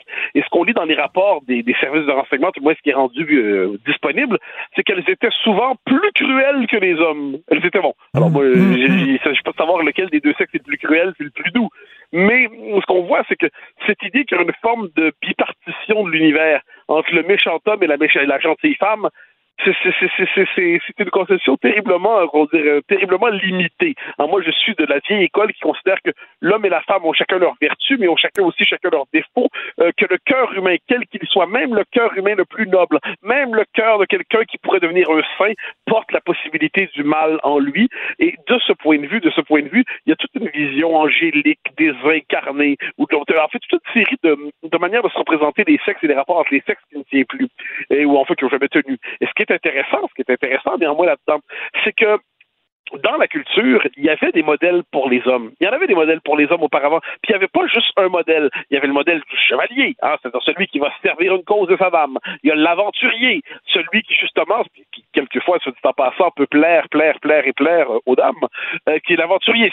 Celui qui, qui va, qui, qui suit son chemin à travers le monde avec un visage ombrageux et tout ça. La littérature de certains, dans, dans la littérature, certains écrivains ont exploré ce filon-là de manière assez magnifique. Il y a la figure du père de famille classique. Il y a la figure du, donc, on pourrait multiplier ça, là. Donc, il y a différentes figures du masculin qui étaient disponibles. Mais là, on dit que, chacune de ces figures est fondamentalement légitime. Puis là, ça nous ramène à ce que tu disais sur les défilés de mode. Alors, c'est assez amusant parce qu'on veut non seulement étendre la définition du masculin, mais on considère que le masculin ne doit d'aujourd'hui ne sera légitime que s'il devient une forme de caricature du féminin. Donc là, le masculin doit s'immuniser pour être légitime. Ça, ça, devient, ça devient lassant. Puis comme tu dis, le commun des mortels n'a rien affiche de ça, puis trouve des stratégies pour s'en sauver d'une manière ou de l'autre. Mais, mais, la nouvelle génération est mordue par cette, euh, cette idéologie. Et moi, je, je m'inquiète beaucoup des effets sur la longue durée, la moyenne et la longue durée de cette idéologie-là sur la construction de la personnalité des jeunes générations. Tu connais euh, certainement la journaliste italienne Oriana Falacci, une grande journaliste italienne. En 1979, elle a fait la biographie de son compagnon, qui était, euh, euh, qui était je, je, vais te dire ça, Alexandros Panapouliis, OK? Lui, ce gars-là, c'était un grec qui s'est défendu courageusement, qui a combattu courageusement la dictature des colonels, qui, est vraiment, qui asservissait le peuple grec. Ce gars-là, il faisait partie de la résistance. Et le titre du livre d'Ariana Falacci, c'est Un homme. Un homme. Elle disait, mon compagnon, c'est un homme, c'est un homme courageux, c'est un homme qui a pris les armes, c'est un homme qui s'est tenu debout, c'est un homme qui avait un principe. Oriana Falacci aimait les hommes. Dans, dans le livre auquel on fait référence de Bergeron, il dit autant on a accepté qu'il y a autant de définitions de la féminité qu'il y a de femmes. Puis demain, il faudra accepter qu'il y a autant de définitions de la masculinité qu'il y a d'hommes. Non, c'est pas vrai. C'est juste faux. C'est juste faux. J'accepte l'idée qu'il y a plusieurs définitions du masculin qui cohabitent. Puis certaines, selon les époques, certaines priment, puis d'autres s'effacent, puis d'autres, bon, puis ça revient ensuite. Mais c'est pas vrai qu'il y en a autant qu'il y a d'individus sur Terre à un moment donné. Sinon, ces définitions ne veulent plus rien dire. Et le fait est que, allons-y dans les, propos qui vont choquer certains ou certaines, hum, celles, ceux et ceux comme on dit aujourd'hui, eh ben, euh, les sexes, la, la complémentarité des sexes, le fait que les sexes cherchent chez l'autre sexe des vertus qui ne se retrouvent pas en eux-mêmes, le fait que les contrastes soient, euh, soient marqués et suscitent le désir, le fait que s'il n'y a plus de sexe, euh, au sens les sexes, eh il n'y a plus de désir et on bascule dans l'indifférencié, puis on bascule dans une espèce de société molle, invertébrée, et ainsi de suite. J'ai reçu à mon émission il y a deux semaines euh, Marie-Estelle Dupont, qui est une euh, psychologue française, puis elle a développé notamment sur cette question-là, sur que se passe-t-il justement si l'homme n'est plus un homme, la femme n'est plus une femme. Que se passe-t-il dans, ce scénario? C'est l'absence du désir, c'est l'absence de, c'est la disparition de la libido, puis en dernière instance, c'est comme une forme de ramollissement, euh, ramollissement des individus, ramollissement des, de, ramollissement de la société même. Et, et cette de, de négation du réel, cette négation de la nature, cette négation des sexes, cette négation de la culture aussi, cette négation de la culture à travers lesquelles on a fait quelque chose de la nature, en dernière instance, ça fait une société finalement qui est assez désorientée. Je pense que ça caractérise assez bien les temps présents. Et encore une fois, le problème est le suivant, c'est que des tels discours existent dans les marges, il n'y a pas de souci. Le problème, c'est qu'ils ont aujourd'hui, ce sont eux qui fixent la norme. Ils fixent la norme, ce sont les nouveaux curés, c'est le nouveau clergé. Nous est-il permis de ne pas applaudir devant cela? Comment ça se fait si à changer le monde? Comment ça se fait qu'un gars qui réussit pogne encore auprès des filles? Même s'il est moche, là. T'en souvent des gars lettres, lettres, lettres, d'un coup de poing n'importe à la viande. OK, mais ils ont réussi. Ils sont dans l'échelle sociale, là. Puis là, toutes les filles, tu sais, depuis que tu fais de la télévision, puis tu es une vedette, toi, là, en France, là, ça doit, ça doit, ça doit vir- virevolter autour de toi. Mathieu, tu le sais, là. C'est comme ça dans la vie. Parce que, là, je vais me faire rentrer dedans en disant que je suis un émule du, Doc Mayou. Je dis pas ça, mais ça existe encore des femmes qui cherchent un homme protecteur, un homme qui va les protéger, un homme qui est galant, un homme qui est fort, un homme qui se tient debout. Ça existe encore dans notre société. je, je- je pense qu'on peut dire tout ça sans effectivement sans, passer par le Doc Mayou. Je, pense qu'il suffit simplement de retourner dans la littérature. Doc Mayou est une figure assez tardive dans l'histoire de l'esprit. hein. Mais euh, mais il suffit de tourner vers le Dis- vers, vers Homère, vers l'Odyssée, vers l'Iliade. Il s'agit de se tourner vers la littérature, voir les fonds, appelons ça les, qualités désirées chez chez l'autre sexe. Puis ensuite, ensuite évidemment qu'avec la démocratie à la Tocqueville, eh qu'est-ce qu'on voit? On voit des sociétés qui deviennent plus complexes, où on voit la part du féminin se développe chez l'homme, la part du masculin se développe chez la femme. Puis à travers tout ça, fait des sociétés qui sont plus complexes, avec des chatoiements dans l'identité. Bien sûr, il n'en demeure pas moins que le besoin d'admirer, le besoin d'avoir une protection, le besoin de verticalité. Eh bien, ça existe, et le besoin de l'autre côté euh, de trouver la, la, la, la part d'intimité auquel l'homme s'interdit, sauf dans... Il y a une belle citation de Parizeau là-dessus. hein. Parizeau lui demandait, mais vous pleurez jamais, euh, monsieur Parizeau? Il dit très, oui, oui, bien sûr, mais vous savez, les émotions, je conserve ça pour la musique et pour ma femme. Mais c'est magnifique, mais c'est magnifique. Autrement dit, il y a une part, une part de l'homme qui se réserve pour l'intimité, qui est pour sa douce, et. Mais ça, ça fait partie de la psychologie euh, la plus durable de l'humanité depuis des siècles et des millénaires. Mais notre époque croit s'arracher à tout ça. En fait, c'est une époque désincarnée. Puis ça, ça vient, soit dit en passant, avec l'espèce de manie aujourd'hui de l'existence tout à fait virtuelle. Hein, la virtualisation de l'existence, existence on devient ni homme ni femme, on devient euh, euh, ni, euh, là tu peux faire la liste, tu peux choisir euh, dans quelques années, grâce aux espèces de magie de la virtualisation de l'existence, on pourra presque choisir virtuellement l'époque dans laquelle on vit, le sexe qu'on a, l'espèce dont on, à laquelle on appartient, tout ça. Donc c'est une existence virtuelle déconnectée du réel. Mais moi j'ai l'intime conviction que cette existence virtuelle déconnectée du réel va provoquer à terme beaucoup, beaucoup, beaucoup de malheur.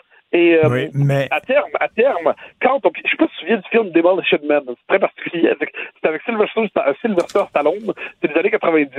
Et ce qui est intéressant dans ce film, c'est que là, tu as une société officielle qui, tu sais, ben, c'est, presque le fantasme des woke, là. C'est une société aseptisée au possible. C'est une société euh, androgyne. C'est une société euh, dégenrée, comme on dirait aujourd'hui. C'est une société où les, les corps ne se touchent plus. C'est une société où il ne faut pas que les fluides passent d'un, d'un sexe à l'autre. Et dans les sous-sols de la société, vivent des gens qui rêvent d'un retour au primitif, à l'archaïque, à la vérité première des choses, parce qu'ils en peuvent plus de ce monde aseptisé et amidonné. Ils vont même jusqu'à manger des hamburgers au rat, ce qui est un peu dégueulasse. Mais quoi qu'il en soit, la culture populaire était capable de capter ces tendances-là, et aujourd'hui, sous une autre forme, nous, nous, nous faisons l'expérience justement de ces théories. Écoute, je vais regarder ça. Je ne connaissais pas ça. Demolition Man. Monsieur le dit. Euh, Whi- Whistler Snipes, je crois, je crois et euh, Sylvester Stallone et Sandra Bullock, c'est des années 90. puis je te jure, c'est comme ça, ça a à peu près compris l'époque dans laquelle on vit. Quand quelqu'un fait un juron, il y a une machine à côté qui fait Vous avez juré, vous, payez, vous avez payé 15 dollars. un autre juron, 15 dollars, et ainsi de suite. Quand les deux doivent faire l'amour, Sandra Bullock et Sylvester Stallone, ils mettent des casques pour échanger des pensées érotiques sans avoir à se toucher parce que ça impliquerait d'échanger des fluides et ce serait dégueulasse. Ben, c'est. Wow, je vais regarder ça. Mais qu'est-ce que qu'est-ce qu'on qu'est-ce qu'on sait de la vie, toi puis moi? On est deux hommes blancs hétérosexuels. Puis toi, toi en plus, te basculé dans le camp des plus de 40 ans, 40 ans et plus. Fait que qu'est-ce qu'on oh, en que sait? si. Ben, parce que en même temps, j'ai pas encore 50. Quand j'aurai 50, je, représente, j'atteindrai vraiment la limite de l'humanité. Avant 40, on est jeune. Entre 40 et 50, on est encore jeune. À 50, on est dans la limite de l'humanité. Puis à 60 ans, on destine soleil vert. Donc, cher ami, fais attention à toi. Il te reste 10 ans, mon cher Mathieu. Merci. Il faut lire ton texte sur la guerre contre les garçons. À demain, Mathieu. Bye. Bye bye. Savoir et comprendre l'actualité. Alexandre Morand-Villouellette. Tom Brady qui euh, supposément accroche ses patins. Ben oui, ben oui. C'est crampon. vrai, là, ou on dirait, Non, on dirait c'est crampon plutôt au football, euh, Richard. Mais oui, il dit que c'est pour de bon parce qu'on se souviendra là, qu'en février 2022, il avait annoncé une première fois qu'il prenait sa retraite Ben pour quelques semaines plus tard décider de revenir au jeu, finalement essayer une ultime saison. Ça s'est pas passé exactement comme prévu, Richard. Même si les Buccaneers de Tampa Bay, l'équipe pour laquelle il jouait encore, a réussi à accéder aux séries éliminatoires, ils l'ont fait juste parce que leur division était incroyablement faible. Ils ont fini avec une fiche de 8 victoires, 9 défaites. C'était pas glorieux. Ils ont été éliminés presque immédiatement. Donc, Tom Brady, qui a pas eu la saison de rêve, là, la dernière danse à laquelle il espérait. Et tout ça, en plus, s'est déroulé avec un divorce. Hein? Son, euh, Avec sa- Gretchen? Gisèle. Ah, Bundchen, oui, Gisèle. Bundchen, qui était sa femme, qui, euh, qui l'a divorcé. Donc, ça a été une saison assez tumultueuse pour lui. Il a 45 ans. Il a diffusé une vidéo sur son compte Twitter aujourd'hui en disant que cette fois-ci, c'est la bonne. Il prend sa retraite pour de bon. Il n'y a pas de retour qui est possible. De toute manière, Richard, on va pas pleurer sur Non, son mais qu'est-ce qu'il va faire pour gagner sa vie? Analyste euh, pour euh, Fox News. Il Fox, faut qu'il euh, gagne Fox sa Football. vie, là, le pauvre. Ah, ben, il va faire, je, je peux te le dire tout de suite, Richard, là, déjà, les réseaux de commentateurs sportifs se l'arrachent et c'est fort probable qu'il va signer avec Fox pour le football. Et s'il fait ça, ben, ça risque d'être un contrat de plusieurs centaines de millions de dollars, Richard. Donc, il va sûrement faire même autant c'est pas plus d'argent en étant commentateur qu'en étant footballeur. Donc, on pleurera pas sur son sort, mais quand même, c'est euh, tout un joueur hein, qui part, celui qui est considéré comme le, le plus grand joueur de football, c'est pas le plus grand corps arrière de tous les temps. Il a remporté sept fois le Super Bowl, c'est le plus de fois de n'importe qui dans l'histoire, en 10 participations. Il mène la NFL avec 89 214 verges par la voie des passes, 649 passes de toucher. Non, c'est vraiment quelque chose. Là. Il y a des records qui seront peut-être jamais battus, on peut jamais dire jamais, mais c'est euh, il y a à peu près tous les records possibles dans la Et- NFL. et C'est l'homme Teflon aussi, parce qu'il a survécu au scandale tu sais, du fameux ballon dégonflé. Te souviens-tu de ça? C'est vrai, ben oui. Ça euh, avait un peu entaché sa réputation, mais il s'en est sorti très bien. Ben, il s'en est bien tiré parce que avant qu'il dégonfle des ballons, puis après, il a continué à gagner, à gagner. Puis surtout, on se souviendra que lui, qui a commencé en 2000, là, la première de ses 23 campagnes, là, maintenant qu'il prend sa retraite cette année, euh, il avait commencé avec les Patriots de la Nouvelle-Angleterre, avec lesquels il a fait une grande partie de sa carrière, là, près de 20 saisons. Et finalement, il en a fait trois avec euh, les Buccaneers de Tampa Bay. Il avait été échangé comme ça. Là, il avait demandé une transaction parce que tout le long, on se disait, ah, ben, c'est toujours les Patriots qui gagnent, c'est son équipe, c'est pas vraiment lui. Finalement, il est allé gagner un autre Super Bowl avec les Buccaneers de Tampa Bay. Donc, euh, quand même, on peut lui donner, c'est tout un joueur. Et tu disais tantôt sa dernière pas, sa dernière danse, c'est un clin d'œil aussi au documentaire de Last Dance sur Michael Jordan. C'est pour ça que Euh, j'utilisais ça. Ça. Bien sûr, documentaire fantastique d'ailleurs, parce que Michael Jordan a fait ça. On se souviendra, a pris sa retraite, est allé jouer au baseball. Au baseball. Et ça, il n'a pas été très bon au pas baseball. été très bon. Il est revenu puis il était encore très bon au basket. Donc euh, c'est quand même euh, c'est quand même quelque chose là. Mais voilà un autre grand de l'histoire du sport qui accroche ses crampons. Cette Ah. fois-ci pour de bon. Alors, dans la régie, il y a Benoît Dutrisac qui arrête pas de me faire des grimaces parce qu'il se dit sûrement Martineau qui parle de sport.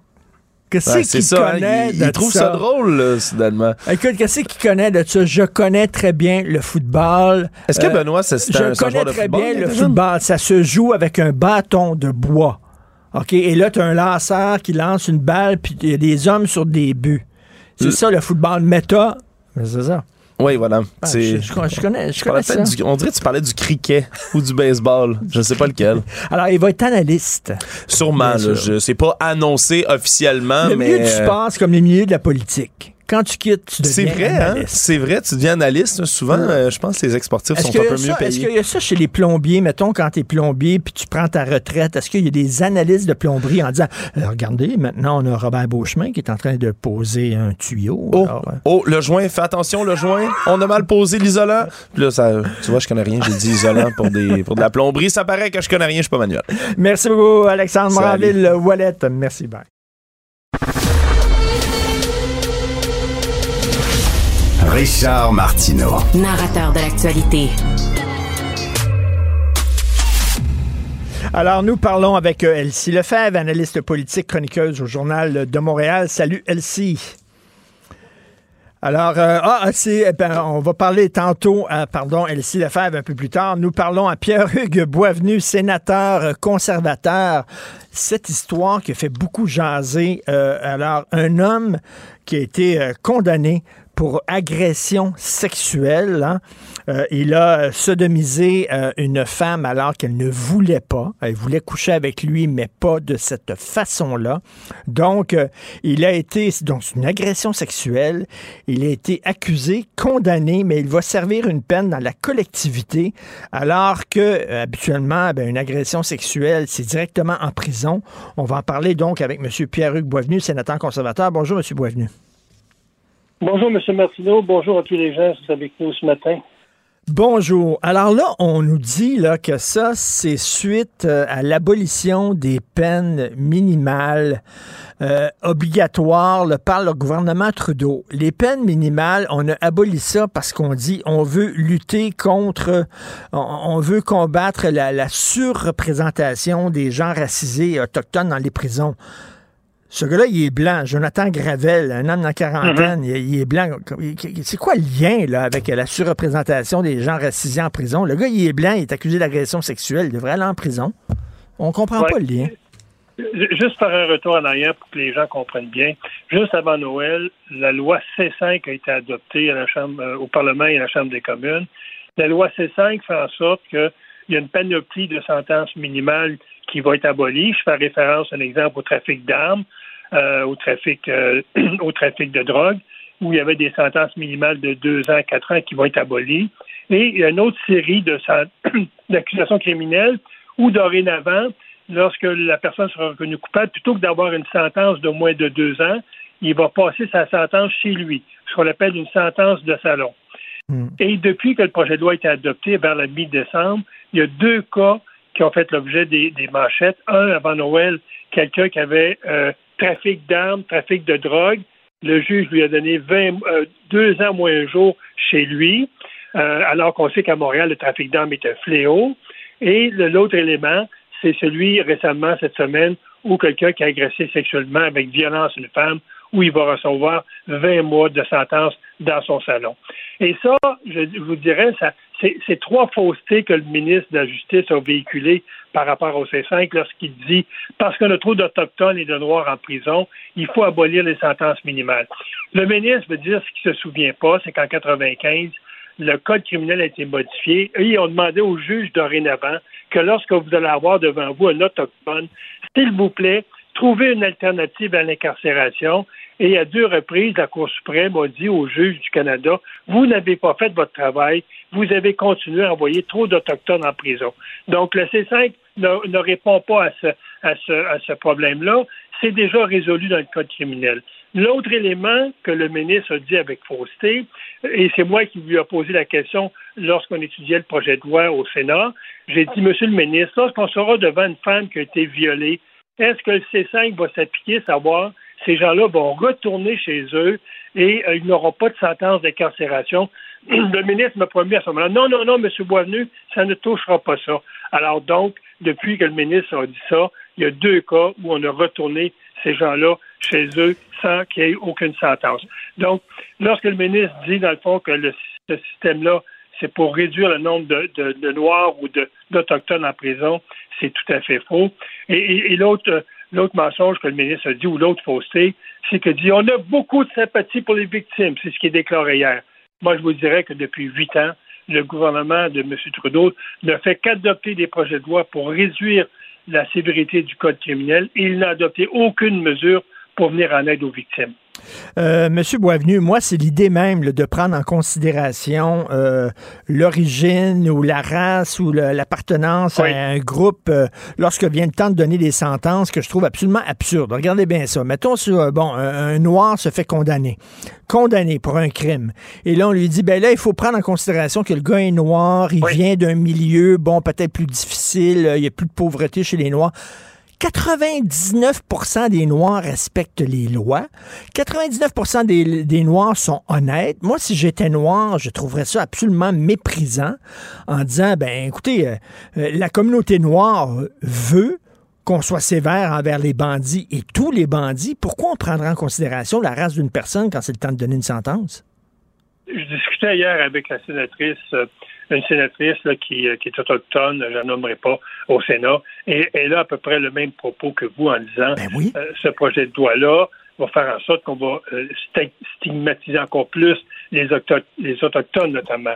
Mais ce que je dirais aussi, monsieur, ce que je dirais de plus grave, euh, euh, Monsieur Martineau, si j'étais une femme ce matin et que je voyais ces gens-là retourner chez eux après avoir agressé sexuellement avec violence une femme et qu'ils retournent chez eux, moi, étant une femme qui serait agressée, je n'irais pas dénoncer mon agresseur parce que j'aurais la même crainte de dire ce gars-là va venir d'un parage sans avoir aucune sentence et quelle leçon va-t-il tirer de son passage dans le système de justice alors qu'il n'a eu aucune sentence?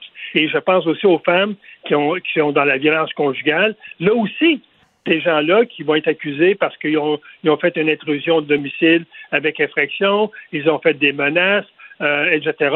Ces gens-là pourront retourner chez eux sans avoir aucune sentence. Donc, ça va carrément contre le discours social, contre même les directives que la Cour suprême a données aux juges en disant soyez plus sévères envers les agresseurs, envers les batteurs de femmes. Soyez plus sévères. C'est un fléau dans notre société. Écoutez, M. Martineau, depuis huit ans, le- le- les, les crimes, les crimes au Canada ont augmenté de 30% dont 35% plus de violences conjugales et 30% plus d'agressions sexuelles. Donc, ça, ça, va carrément à l'encontre de la situation euh, dans, dans nos communautés comme Montréal, comme Toronto, euh, où il y a des fléaux. Je pense entre autres au, au- au trafic d'armes. C'est un fléau et là, on va réduire les sentences lorsqu'on aura devant nous des trafiqueurs d'armes. mais, Monsieur Boisvenu, vous faites très bien de rappeler que la Cour suprême avait demandé à donner des sentences plus sévères. Et là, ça montre l'hypocrisie de Justin Trudeau qui se dit féministe, mais qui abandonne les femmes. Euh, puis il est complètement déconnecté. Là, on parle de MeToo, on fait. parle, les gens sont sensibilisés maintenant sur les agressions sexuelles, sur le consentement. C'est le, gros débat depuis quelques années.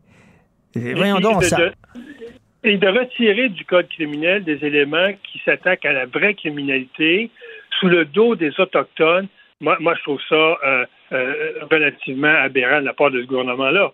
Veux dire, à chaque fois que le gouvernement joue dans le code criminel, il tire toujours la carte des Autochtones, alors qu'on sait que dans le code criminel, je le répète encore, l'article 178, ado- 718 plutôt, adopté en 95, dit exactement aux juges trouver des alternatives à, à l'incarcération. C'est écrit noir sur blanc dans le code criminel. Et là, on nous présente un projet de loi en disant parce que trop d'Autochtones en prison, mais on va abolir les sentences minimales, on va abolir les sentences de prison pour ceux qui battent leurs femmes ou qui agressent les femmes. Ça n'a aucun sens. C'est un recul social qui, qui- qui est épeurant. Et est-ce qu'ils vont changer d'idée ou absolument pas, ils maintiennent le cap? Parce que là, M. Lametti, il n'a pas l'air à avoir des doutes. Là, lui, il dit non, non, on continue, là, tout est correct. Écoutez, hier, la première déclaration qu'il a faite, puis je le, je le répète, nous avons beaucoup de sensibilité par rapport aux victimes. C'est- faux, c'est faux. c'est- souffler sur le feu et, euh, comme dit l'expression, c'est c'est de, de parler des deux côtés de la bouche. Tout à fait. Mais en tout cas, il faut euh, continuer euh, à marteler Ouais, ça puis- en disant que il faut, monsieur Mar- il faut que les femmes se mobilisent parce que ça, c'est inacceptable. c'est- une gifle. Euh, c'est l'avocat, d'ailleurs, l'avocat de la couronne, dans le dossier qui nous concerne, celle de la femme qui était agressée sexuellement, qui a dit M. Trudeau et M. Lametti ont des comptes à rendre aux victimes aujourd'hui. Parce que c'est carrément une gifle à la figure des femmes, ce projet de loi-là. Ben, carrément. Et- euh, on s'en est parlé la, précédent. la- la dernière fois qu'on s'en parlait de ça. Où sont les femmes? Pourquoi Oui. les femmes ne manifestent pas? Il y a encore dans l'idée que Ah, Justin, il est proche des femmes. Non, non, regardez là, la réalité, c'est faux. C'est complètement faux. Alors, euh, Souvenez-vous, souvenez-vous, M. Martineau, on en a parlé avant Noël, et je vous avais dit que j'avais déposé un amendement lors de l'étude du projet de loi C5 pour retirer de la loi les, les sentences, les, sentences de salon pour les agressions sexuelles et la violence conjugale. Et même les femmes, les sénatrices indépendantes, ont voté contre cet amendement-là. incroyable, hallucinant. Merci beaucoup, M. Pierre-Hugues Boisvenu, sénateur conservateur. Bonne journée. Monsieur Martineau, c'est moi qui vous remercie. Puis encore une fois, je salue tous les gens. Ils en profitent, même si on est le 1er février. Je leur, je leur souhaite une très belle année 2023, malgré tout. Merci, bonne journée. Martino, souvent imité, mais jamais égalé. Vous écoutez Martino. Cube, Cube Radio. Elsie euh, Lefebvre qui est avec nous. Alors, euh, vous la connaissez bien, euh, analyste politique, chroniqueuse au Journal de Montréal. Elsie, y a-t-il encore d'autres choses à dire sur le cas de Madame euh, El Gawabi?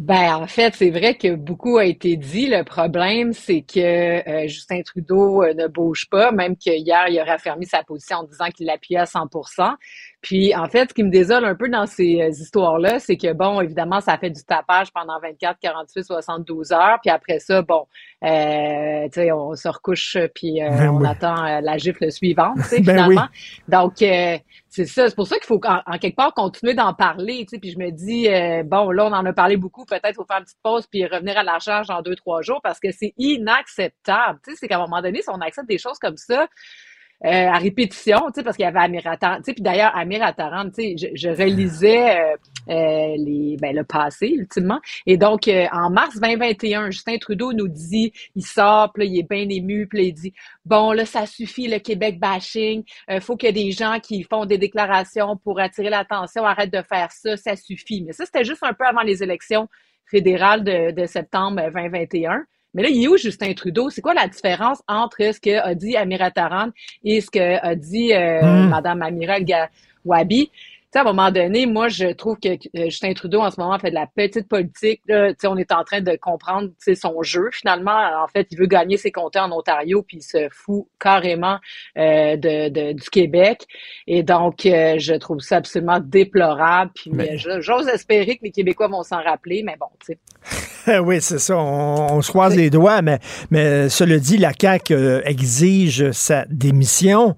Bon, c'est. C'est pas je rien, c'est pas. Non, mais si effectivement il la garde en poste, puis je pense qu'il va la garder en poste, il va faire quoi la CAQ? C'est bien beau de japper, là, mais à un moment donné, il faut que tu mordes. Mm. On va faire quoi? Oui, exactement. Qu'est-ce qu'on fait? Bon, là, tu sais, il y a eu la motion hier adoptée euh, bon, à l'unanimité avec l'abstention de Québec solidaire. Je sais pas si, en tout cas, moi, je Ah regardais ça hier en direct. Et là, j'étais sans connaissance. Et puis, euh, je veux dire, à un moment donné, il y a quand même des, des, des choses dans la société qui doivent obtenir l'unanimité. Et puis, qui, tu sais, on doit pouvoir envoyer des messages très forts, tu sais, au, au reste euh, du Canada. Et donc, c'est, c'est, pas anodin, c'est Mhm. pas à prendre avec légèreté le fait que Québec solidaire s'abstienne. C'est comme si eux aussi veulent se draper dans une espèce de grande vertu, euh, de genre euh, nous sommes ouverts et pas les autres. Puis c'est un peu la même trame narrative que le Parti libéral du Québec. Euh, qui, euh, quand on a adopté les lois, notamment la loi 21, quand on veut protéger le français, on sent comme qu'ils nous regardent de haut, comme si nous, petits peuples québécois, étions des gens fermés, racistes, etc., euh, fermés sur nous-mêmes. Et c'est vraiment pas ça l'enjeu. Et- Donc, ça, et- ça. Euh, on dirait que c'est les, les, les, les ennemis de nos ennemis sont nos amis. C'est-à-dire que Mme euh, El Gawabi, étant donné qu'elle est contre la loi 21, euh, qui, Québec solidaire s'est dit on la dénoncera pas parce qu'elle a la même position que nous. Puis si on la critique, c'est comme si on défendait la loi 21. Je pense que tout le monde comprend là, que tu beau être tu peux être contre la loi 21 et être outré des propos de Mme El Gawabi. Exact. C'est T'sais. ça, t'as tellement raison. tu sais. Puis regarde Pablo Rodriguez. tu. Ben Euh, oui. moi, j'ai écrit une chronique là-dessus ce matin, tu puis je le salue, je le remercie. tu sais, Il s'est tenu debout. Bon, c'est sûr que là, une fois que son, son premier ministre, son chef, euh, tu sais, il est ressorti deux fois pour dire qu'il a confiance, ben là, tu sais, il ramollit un peu d'un coin. Quoique hier, tu sais, parce que vendredi, il a dit, bon, je m'attends à des excuses, je suis blessé, etc. Bon, hier, il est ressorti pour dire, bon, euh, tu sais, je vais la rencontrer, mais quand même, tu sais, il tient tête à son Ben oui, chef. ben oui, tout à fait. c'est- C'est la, la démonstration qu'effectivement, tu sais, je pense pas que personne pense que Pablo Rodriguez, là, c'est un souverainiste, euh, euh, tu sais, pro-loi 21, etc., là, tu sais, bon. Mais, tu sais, c'est un fier Québécois. Puis il est québécois comme toi puis moi, puis à un moment donné, ça va faire de faire des amalgames. Tu sais, c'est comme si, euh, tu sais, quand on parlait des terroristes, euh, tu sais, islamiques, euh, islamistes et tout ça, sais, non, c'est pas tous les musulmans qui sont des terroristes. Comme c'est pas parce qu'il y a des fêlés québécois qui disent des niaiseries euh, qu'on est tous comme ça. Tu sais, à un moment donné, il faut faire la part des choses. L'ensemble des Québécois, on est un peuple ouvert, chaleureux, accueillant, puis euh, très tolérant, puis ouvert sur la diversité. Donc, ça va faire de prendre des petites exceptions puis de nous garocher de la boîte au visage Et- avec ça. Moi, je trouve ça scandaleux. Puis Québec solidaire joue ce jeu-là, puis ça, ça, je trouve ça inacceptable. Tout à fait. Et je veux à tout prix lire la fin de ton excellente chronique aujourd'hui. Le Justin Trudeau dépasse les bornes. Mais que fait-on dans ce pays qui ne cesse de nous mépriser avec la caution de ses élites politiques? Voilà. Tout est Ah, là. mais c'est ça. Tu sais, puis, puis je, tu sais, je veux dire, bon, c'est sûr que, tu sais, la, la quête d'indépendance, c'est moi, pour moi, tu sais, bon, je suis une indépendantiste depuis que je suis toute jeune. J'ai pas voté au- ben, aux deux référendums, mais tu sais, genre, j'y crois, mais pas pour des questions de chicane avec le reste du Canada. Tu sais, c'est surtout pour que le Québec puisse s'émanciper, tu sais, qu'on puisse faire des relations internationales, discuter avec l'Espagne, le Brésil, l'Argentine, le Mexique, la France, peu importe, et non pas, tu sais, faire des relations avec, tu sais, le Nouveau-Brunswick puis l'Ontario, tu sais, que j'aime bien par ailleurs, mais tu sais, je veux dire, on peut s'ouvrir sur le monde. Justement, moi, je trouve que c'est un projet d'ouverture, d'inclusion, de pouvoir parler, euh, montrer les bons coups du Québec. On est bon notamment en environnement. Tu sais, on pourrait être des champions mondiaux en environnement, mais non, on est une petite province dans le Canada, puis on chicane constamment avec le reste du Canada. Je trouve ça comme, je trouve que c'est une perte de temps. Tu sais, puis en plus, on a le partenaire canadien qui nous tu sais, je veux dire, crache au visage constamment, qui trouve qu'on est des pas bons, qu'on est, tu sais, je Mais, mais je te pose, je te pose la question à affaire-là? 100 000 Je- je- J'interviewais Jean-François Roberge un peu plus tôt à l'émission. Puis il me disait euh, euh, Trudeau, c'est Trudeau, c'est pas le Canada. C'est-à-dire que c'est un gouvernement Ah. qui, effectivement, crache sur le Québécois, mais c'est pas le Canada. Il fait une distinction. Moi, je dis que Trudeau, c'est le Canada. Lui, il dit non. T'en penses quoi de ça? Ben oui, c'est ça. Bon, du côté de Justin Trudeau, on s'entend pas sur tout ce qui est les questions d'identité, puis tu sais, la, la question de laïcité notamment, la question de la protection de la langue française. Je veux dire, Justin Trudeau puis les libéraux, ils ont nié la, la, le déclin du français pendant des années. On veut être un État laïque parce que c'est, c'est imprégné dans l'histoire du Québec. C'est pas, moi là, quand les gens disent ah, c'est parce que c'est la religion musulmane, mais ça n'a rien à voir. En fait, c'est un processus qui est démarré avec la, la, la Révolution tranquille par rapport aux catholiques. Puis moi là, comme euh, descendante catholique euh, de souche, là, je sais pas comment dire ça, j'en veux pas des soutanes dans les écoles, j'en veux pas des, des sœurs avec des capines, tout ça. Ces gens-là sont vraiment gentils, puis c'est très bien, puis ils ont le droit d'avoir leurs croyances, mais ça n'a pas lieu d'être, dans, notamment dans des lieux avec des positions d'autorité. Donc, c'est vraiment ça. Donc, mais, que ça mais, soit, mais lui, lui, euh, Jean-François Robert, qui dit s'en- confrontation, c'est avec le gouvernement Trudeau et le gouvernement Trudeau représente c'est pas le. Canada. Moi, je dis le gouvernement Trudeau représente parfaitement ce que pense le Canada. Mais- Oui, ben t'as tellement raison. Puis en plus, là, ça, c'est Justin Trudeau sur ces questions-là. Mais si on prend par, par exemple les conservateurs, tu sais, bon, parlons des conservateurs. Si c'est pas une question de Justin Trudeau, ben les conservateurs, eux autres, c'est bon. Ok, euh, sont pas pour l'avortement. Après ça, euh, tu sais, le pétrole, let's go, un État pétrolier au Canada. Après ça, sont pour les armes à feu. Après ça, sont hyper à droite. Tu sais, donc on s'entend pas non plus sur d'autres valeurs propagées par d'autres partis politiques au sein du Canada. Puis si on parle du NPD, ben tu sais, je veux dire en termes là, euh, tu sais, c'est c'est euh, le NPD dans le fond, c'est euh, le, le Parti libéral du Canada exponentiel un million là, en termes de Mhm. centralisation des pouvoirs. Puis tu sais, donc tu sais, je, je le vois pas vraiment là où est-ce qu'on a Mais- tant que ça des valeurs communes. On en a certaines, mais tout comme le Québec a des valeurs communes avec la France, l'Espagne, Ben euh, oui. puis euh, d'autres pays dans le monde. tu sais. Donc, euh, c'est la même chose avec le Canada. Moi, je suis pas en détestation du Canada, loin de là, mais je me rends compte qu'à un moment donné, on tourne en rond sur tellement d'enjeux. On fait reculer le Canada. Si eux veulent se faire un pays pétrolier, ils veulent passer des pipelines partout, ben qu'ils fassent bien ça. Et nous, ben, Ben on, va oui. faire des, on va faire des barrages puis l'électricité. C'est un beau ça, pays, le Canada, mais c'est c'est comme le Danemark, c'est comme la Norvège, c'est pas chez nous, c'est Ben, un autre ça. pays. En, en terminant, euh, parle-moi de Bénédicte Mathurin. Ben oui, Bénédicte Mathurin, euh, moi je suis en adoration devant cet homme. Euh, pour vrai, c'est mon nouvel idole avec euh, euh, Raphaël Harvey Pinard, euh, le nouveau joueur des Canadiens québécois qui avait été repêché évidemment par les Canadiens de Montréal. Je sais pas trop au 400e rang parce que les Québécois de les Québécois francophones, on n'est pas assez bons pour jouer dans la Ligue nationale. Ça c'est un autre enjeu. Le gars il a fait quatre buts, que cinq buts je pense en deux trois matchs. Bref, Oui. tant mieux, il a fait sa place. Mais pour revenir à Bénédicte Mathurin, le 23 juin dernier, j'étais en train de fêter la, fête nationale du Québec, puis tout ça. Et là, j'apprends que Bénédicte Mathurin était repêché sixième. Tu sais, Sixième, c'est quand même pas rien de toute la NBA là, tu sais, au repêchage des recrues. C'était comme wow, tu sais, c'est extraordinaire. oui, ben oui. Ce gars-là a grandi dans Montréal-Nord, c'est un produit de chez nous. Euh, puis donc, moi, ça m'a rendu tellement fière. Donc, toute la soirée, tu sais, je faisais des chins de la Saint-Jean-Baptiste à Bénédicte Mathurin. J'étais comme wow. Et donc, je veux qu'on en parle de ce Ben gars-là. oui. Sais, Il y en a d'autres aussi dans la, dans la NFL, puis même euh, dans, dans la NBA, tu sais, qui, qui sont des Québécois, qui sont des modèles tellement inspirants. Puis, tu sais, on sait qu'il y a des problèmes, notamment dans certains quartiers chauds, dans Saint-Michel, dans Montréal-Nord. Puis, tu sais, euh, le, le petit ami de, de, ma, de, de ma fille, il joue au basketball, tu sais, puis de voir justement des joueurs comme ça qui sont capables de se rendre, c'est dire que c'est possible. Et là, tu sais, je- j'entendais Bernard Drainville la semaine passée avec son plan d'éducation, puis un de ses six volets, c'est d'investir notamment dans les programmes particuliers. Puis bon, il n'a pas voulu aborder l'école à trois vitesses, mais tu sais, l'école à trois vitesses, ça existe. Puis notamment les grosses polyvalentes là, dans Saint-Michel, dans Montréal-Nord, ils ont besoin d'amour. Ils ont besoin de plus d'amour que partout. Et donc, je me suis désolée qu'il n'y ait pas un plan montréalais pour les écoles publiques parce que les écoles publiques montréalaises sont en ruine, genre les bâtiments, mais aussi ils vivent des complexités là, que personne d'autre vit. Et donc, j'espère que le ministre va en parler. Les infrastructures, excuse-moi. Non, non, mais je, je, je t'écoute, je trouve ça très le fun parce qu'on parle souvent de ce qui va mal dans certains quartiers. Hein? Ouais. Mais là, tu dis, ce Ben, gars-là. Bénédicte Mathurin, on peut-tu mettre l'accent là-dessus en disant ça va bien, puis c'est un modèle pour les jeunes de ce quartier-là?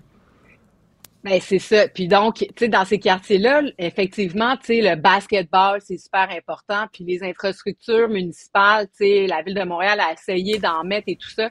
Mais dans, euh, François Legault a pris des engagements importants sur les infrastructures sportives pour son deuxième mandat. Et donc, ces quartiers-là doivent être dotés. On doit faire des programmes particuliers, des sports-études. Puis, tu sais, les sports-études, c'est pas juste pour ceux qui vont aller aux Olympiques ou dans NBA, là. Il y a moi, mon gars, il est dans un sport-études hockey. Je sais très bien que ça va s'arrêter dans quelques années, mais ça lui fait faire du Ben sport à tous les jours. Puis c'est pas juste une petite heure par jour. Non, non, tu sais, il y a une coupe d'heures de- sur la, sur la glace, puis c'est la même chose en soccer puis en basket. Fait que bref, j'espère vraiment, euh, dans les années euh, 2000, 90-2000, euh, Louise Arel, avec le Parti québécois, avait fait un programme, ça s'appelait les quartiers sensibles. Donc, il avait identifié des quartiers avec, euh, bon, une, euh, ben, tu sais, plus pauvres euh, que, que mhm. d'autres. Et évidemment, ça touchait ces quartiers-là, mais d'autres à Montréal, comme Hochelaga Maisonneuve et d'autres. Et il avait investi massivement dans des infrastructures, ce qui fait que dans Parc Extension, par exemple, il n'y avait pas de piscine, il n'y avait pas de bibliothèque. Donc, tu sais, ils ont investi pour créer des infrastructures de base dans une communauté. Donc, j'espère de tout mon cœur que ces héros-là vont nous donner euh, la foi puis se dire, hey, là, là, on les, tu sais, parce que oui, on parle des gangs de rue, puis Mais il y a autre chose. gun, mais euh, on parle, ben, on parle de prévention, puis il faut investir. Ben alors, euh, mon fils a un chandail de, de Mbappé. Euh, Je vais lui acheter un chandail de Bénédicte euh, Mathurin. Tiens. Ah, tellement. Merci. Ben oui, c'est tellement le- la nouvelle affaire. Bye. Merci, Elsie. Bye. Salut, Elsie Lefebvre. Au revoir. Martino. Des fois, quand on se sent contrarié, ben c'est peut-être parce qu'il touche à quelque chose. Nous sommes avec mon ami Lucien Francaire, auteur, poète, ancien enseignant en littérature et en français. Lucien, je voulais parler de drogue, puis je sais pas comment ça se fait, j'ai pensé à toi. C'est bizarre, hein? c'est ça, ça, je demandais à Claudine, euh, elle, est poète, elle aussi, comment ça, il pense à, à- à moi dans ces sujets-là, ça n'a pas de bon sens. Passe des belles nuits, Non, elle a dit, euh, tu rentres bien euh, matin. Lucien, en Colombie, en Colombie-Britannique, là, euh, finalement, on n'arrêtera pas les gens qui ont euh, une, euh, une petite quantité euh, d'héroïne, de crack, de coke, toutes les drogues dures. Là, on dit bon, c'est possession simple. Maintenant, on va te traiter comme quelqu'un qui est malade. On ne te traitera pas comme un bandit. T'en penses quoi? Ben, d'abord, euh, je pense que euh, il y a une idée au départ, c'est de décriminaliser euh, euh, la consommation de ces drogues-là. euh, je pense, hein. Bon, euh, ben, il y, a- il y a des gens là, euh, parce qu'ils ont consommé euh, une couple de fois euh, avec des chums dans un party. euh, et, et qui n'a pas connu euh, un, un- Robert, un Gilbert, peut-être un Lucien, hum, j'aime mieux pas, faisant sa ligne de coke en cachette dans les toilettes. euh, Ben oui. je veux dire, euh, si on rentre là-dedans, ça devient un imbroglio, un imbrigo, un imbrioli, ça lâche pas. C'est, euh, il va y avoir des annexes à la nouvelle loi, il va y avoir des addendas, puis des amendas, puis après, euh, amenda, je la garde pour moi, amène-la. Mais euh, euh, on va jouer au, au jeu de Lego, tu sais. Mais non, mais ça devient fort complexe parce que euh, j'essaie de de faire de mettre de l'ordre dans ça, puis je me fais plein de dessins sur des papiers. On a de la misère à gérer euh, une route à Montréal. Comment est-ce qu'on va gérer le circuit des drogues qui est infinitésimal? Il n'y a pas de fin. Il y a- on regarde à l'horizon et puis c'est des, des trucs de drogue qu'on voit s'en venir. Ben c'est ça, que- c'est ben, c'est ça, Lucien. Ils se sont dit, regarde, euh, on a essayé là, la, la guerre contre la drogue, ça donne rien. Fait qu'au lieu de traiter ces gens-là qui en utilisent, des consommateurs, au lieu de les traiter comme des bandits, on va les traiter comme des gens qui sont malades, qui ont besoin d'aide. Cela dit, cette idée-là, là, que le gens, le gars qui se drogue, c'est un gars qui est malade, qui a besoin d'aide. Je m'excuse, mais t'en as pris de la drogue, toi. Tu, tu prenais ça pour triper. Est-ce que tu Ben sentais ouais, que c'est ça. malade puis t'avais besoin d'aide de la société? Tu faisais ça pour un trip? Ben, je faisais ça pour un trip, c'est certain, mais en même temps, j'ai vu des amis euh, qui sont passés rapidement du trip euh, à euh, la consommation abusive et ensuite de la dépendance irréversible. Et c'est de ceux-là, en fait, qu'on parle et qu'il faudra enlever stigmate de, de, de, de bandits. Euh, ce ne sont pas des bandits, ce sont des gens qui ont été euh, amenés à passer du joint euh, à une ligne de coke. On a tous vu ça dans les parties, là, Richard. Euh, on ne sera pas hypocrite. On a tous vu le monde sonner dans les toilettes bien vite, puis ressortir avec un peu de poudre blanche. Non, mais je l'ai dit l'autre jour, je l'ai dit l'autre jour, j'en ai pris, moi, une couple de fois de la coke. là. Heureusement, Ben ouais, je suis jamais ouais. tombé là-dedans. Heureusement, j'ai pas été addict. j'ai été chanceux, voilà, j'ai été puis- chanceux. Il y, en, il y en a qui sortaient avec le nez tout blanc, puis ils disaient qu'ils venaient de manger un bang chez Dunkin' Donuts, tu sais. Il y avait pas un Dunkin', il y avait plus de Dunkin' Donuts au Québec, tu sais. Que- donc, euh, moi, c'est pareil. euh, On est passé par là parce que c'était par là. Et il fallait passer par là. Donc, euh, mais euh, on n'est pas resté par là. Parce que si on était resté par là, on ne serait pas en train de se parler un matin. Ben oui. Euh, parce qu'un de nous deux euh, euh, visiterait l'autre, euh, soit en prison, soit en centre de désintox. C'est qu'on était capable, il y avait en nous euh, une force, une lumière, un, sens moral. Euh, euh, moi, je me voyais pas rentrer à la maison euh, avec un enfant que Virginie, comme tu sais, c'est la prunelle de mes yeux. Il n'y a rien d'autre que Virginie. Donc, euh, je me voyais pas, moi, rentrer à 5 heures du matin, 6 heures du matin, coquer au maximum. Euh, et et c'est là que, moi, ma prise de conscience, elle s'est radicalement faite. Donc, donc, selon toi, euh, regarde, c'est- qu'on qu'on qu'on considère pas les consommateurs comme des bandits, c'est une chose, mais les trafiquants, faut continuer à leur faire la guerre, par contre. Ben, oui, mais c'est ça qui est le paradoxe de, Ben de ça. Je réfléchissais à ça avec euh, Claudine hier, ma compagne qui est poète, puis là, on, on- est deux poètes et on était deux professeurs, mais on se disait, euh, on considère le, le- le pauvre type qui est, qui est addicté comme, lui, un criminel, euh, et celui qui lui vend euh, le produit qui en fait un criminel, lui, euh, ben, il est correct, je veux dire, euh, il, il est pas si pire que l'autre. Je veux dire, le, le pire, c'est celui euh, qui consomme finalement, alors que finalement, il est, il est dépendant et il est malade. Ben Et, justement, euh, donc, mais c'est bizarre quand même qu'on dise tu as de l'héroïne dans tes poches, il n'y a pas de problème, on t'arrêtera pas. Sauf que l'héroïne, Christy, le gars, il l'a quand même acheté à quelqu'un. Il l'a acheté à des bandits. Donc, euh, tu sais, on n'encourage pas un peu les gens à continuer à consommer, donc à continuer à envoyer de l'argent au crime organisé? Eh Ben, euh, c'est ça qui est, la problématique, c'est que le consommateur, malgré lui, dans sa dépendance, entretient euh, le flot euh, des drogues dures. Ben oui. Et il n'y a, pas le choix, il est malade. Euh, tu consommes pas quand tu parles à des consommateurs de coke ou d'héroïne que c'est comme aller au chalet l'été, là, tu sais. T'es allé au chalet longtemps, puis c'est une vie infernale. Et c'est un cercle vicieux parce qu'il y a toujours un chum dans ce- ces milieux-là qui revient avec euh, un nouvel arrivage que Hey euh, Joe, euh, essaye celle-là, tu vas voir que ça n'a rien à voir avec euh, que je t'avais vendu avant. Donc avant tu me vendais de la merde, là tu, tu m'amènes de l'or. Mais non, non, non, c'est pas ça que je veux dire. Tu me connais, je veux dire. euh, quand j'en ai de la bonne, c'est à toi qui la porte en premier. Fait que finalement, tu es dans un engrenage euh, de chums qui veulent pas mal faire. Mais il y en a un qui veut mal faire en haut. Évidemment, c'est le grand dealer. Il y en a un, haut- il y en a un en haut. Si tu meurs d'une overdose, il s'en crisse, lui. Il s'en il s'en- totalement. Totalement. J'ai fait euh, des enquêtes à un moment donné pour des magazines euh, de rue, etc.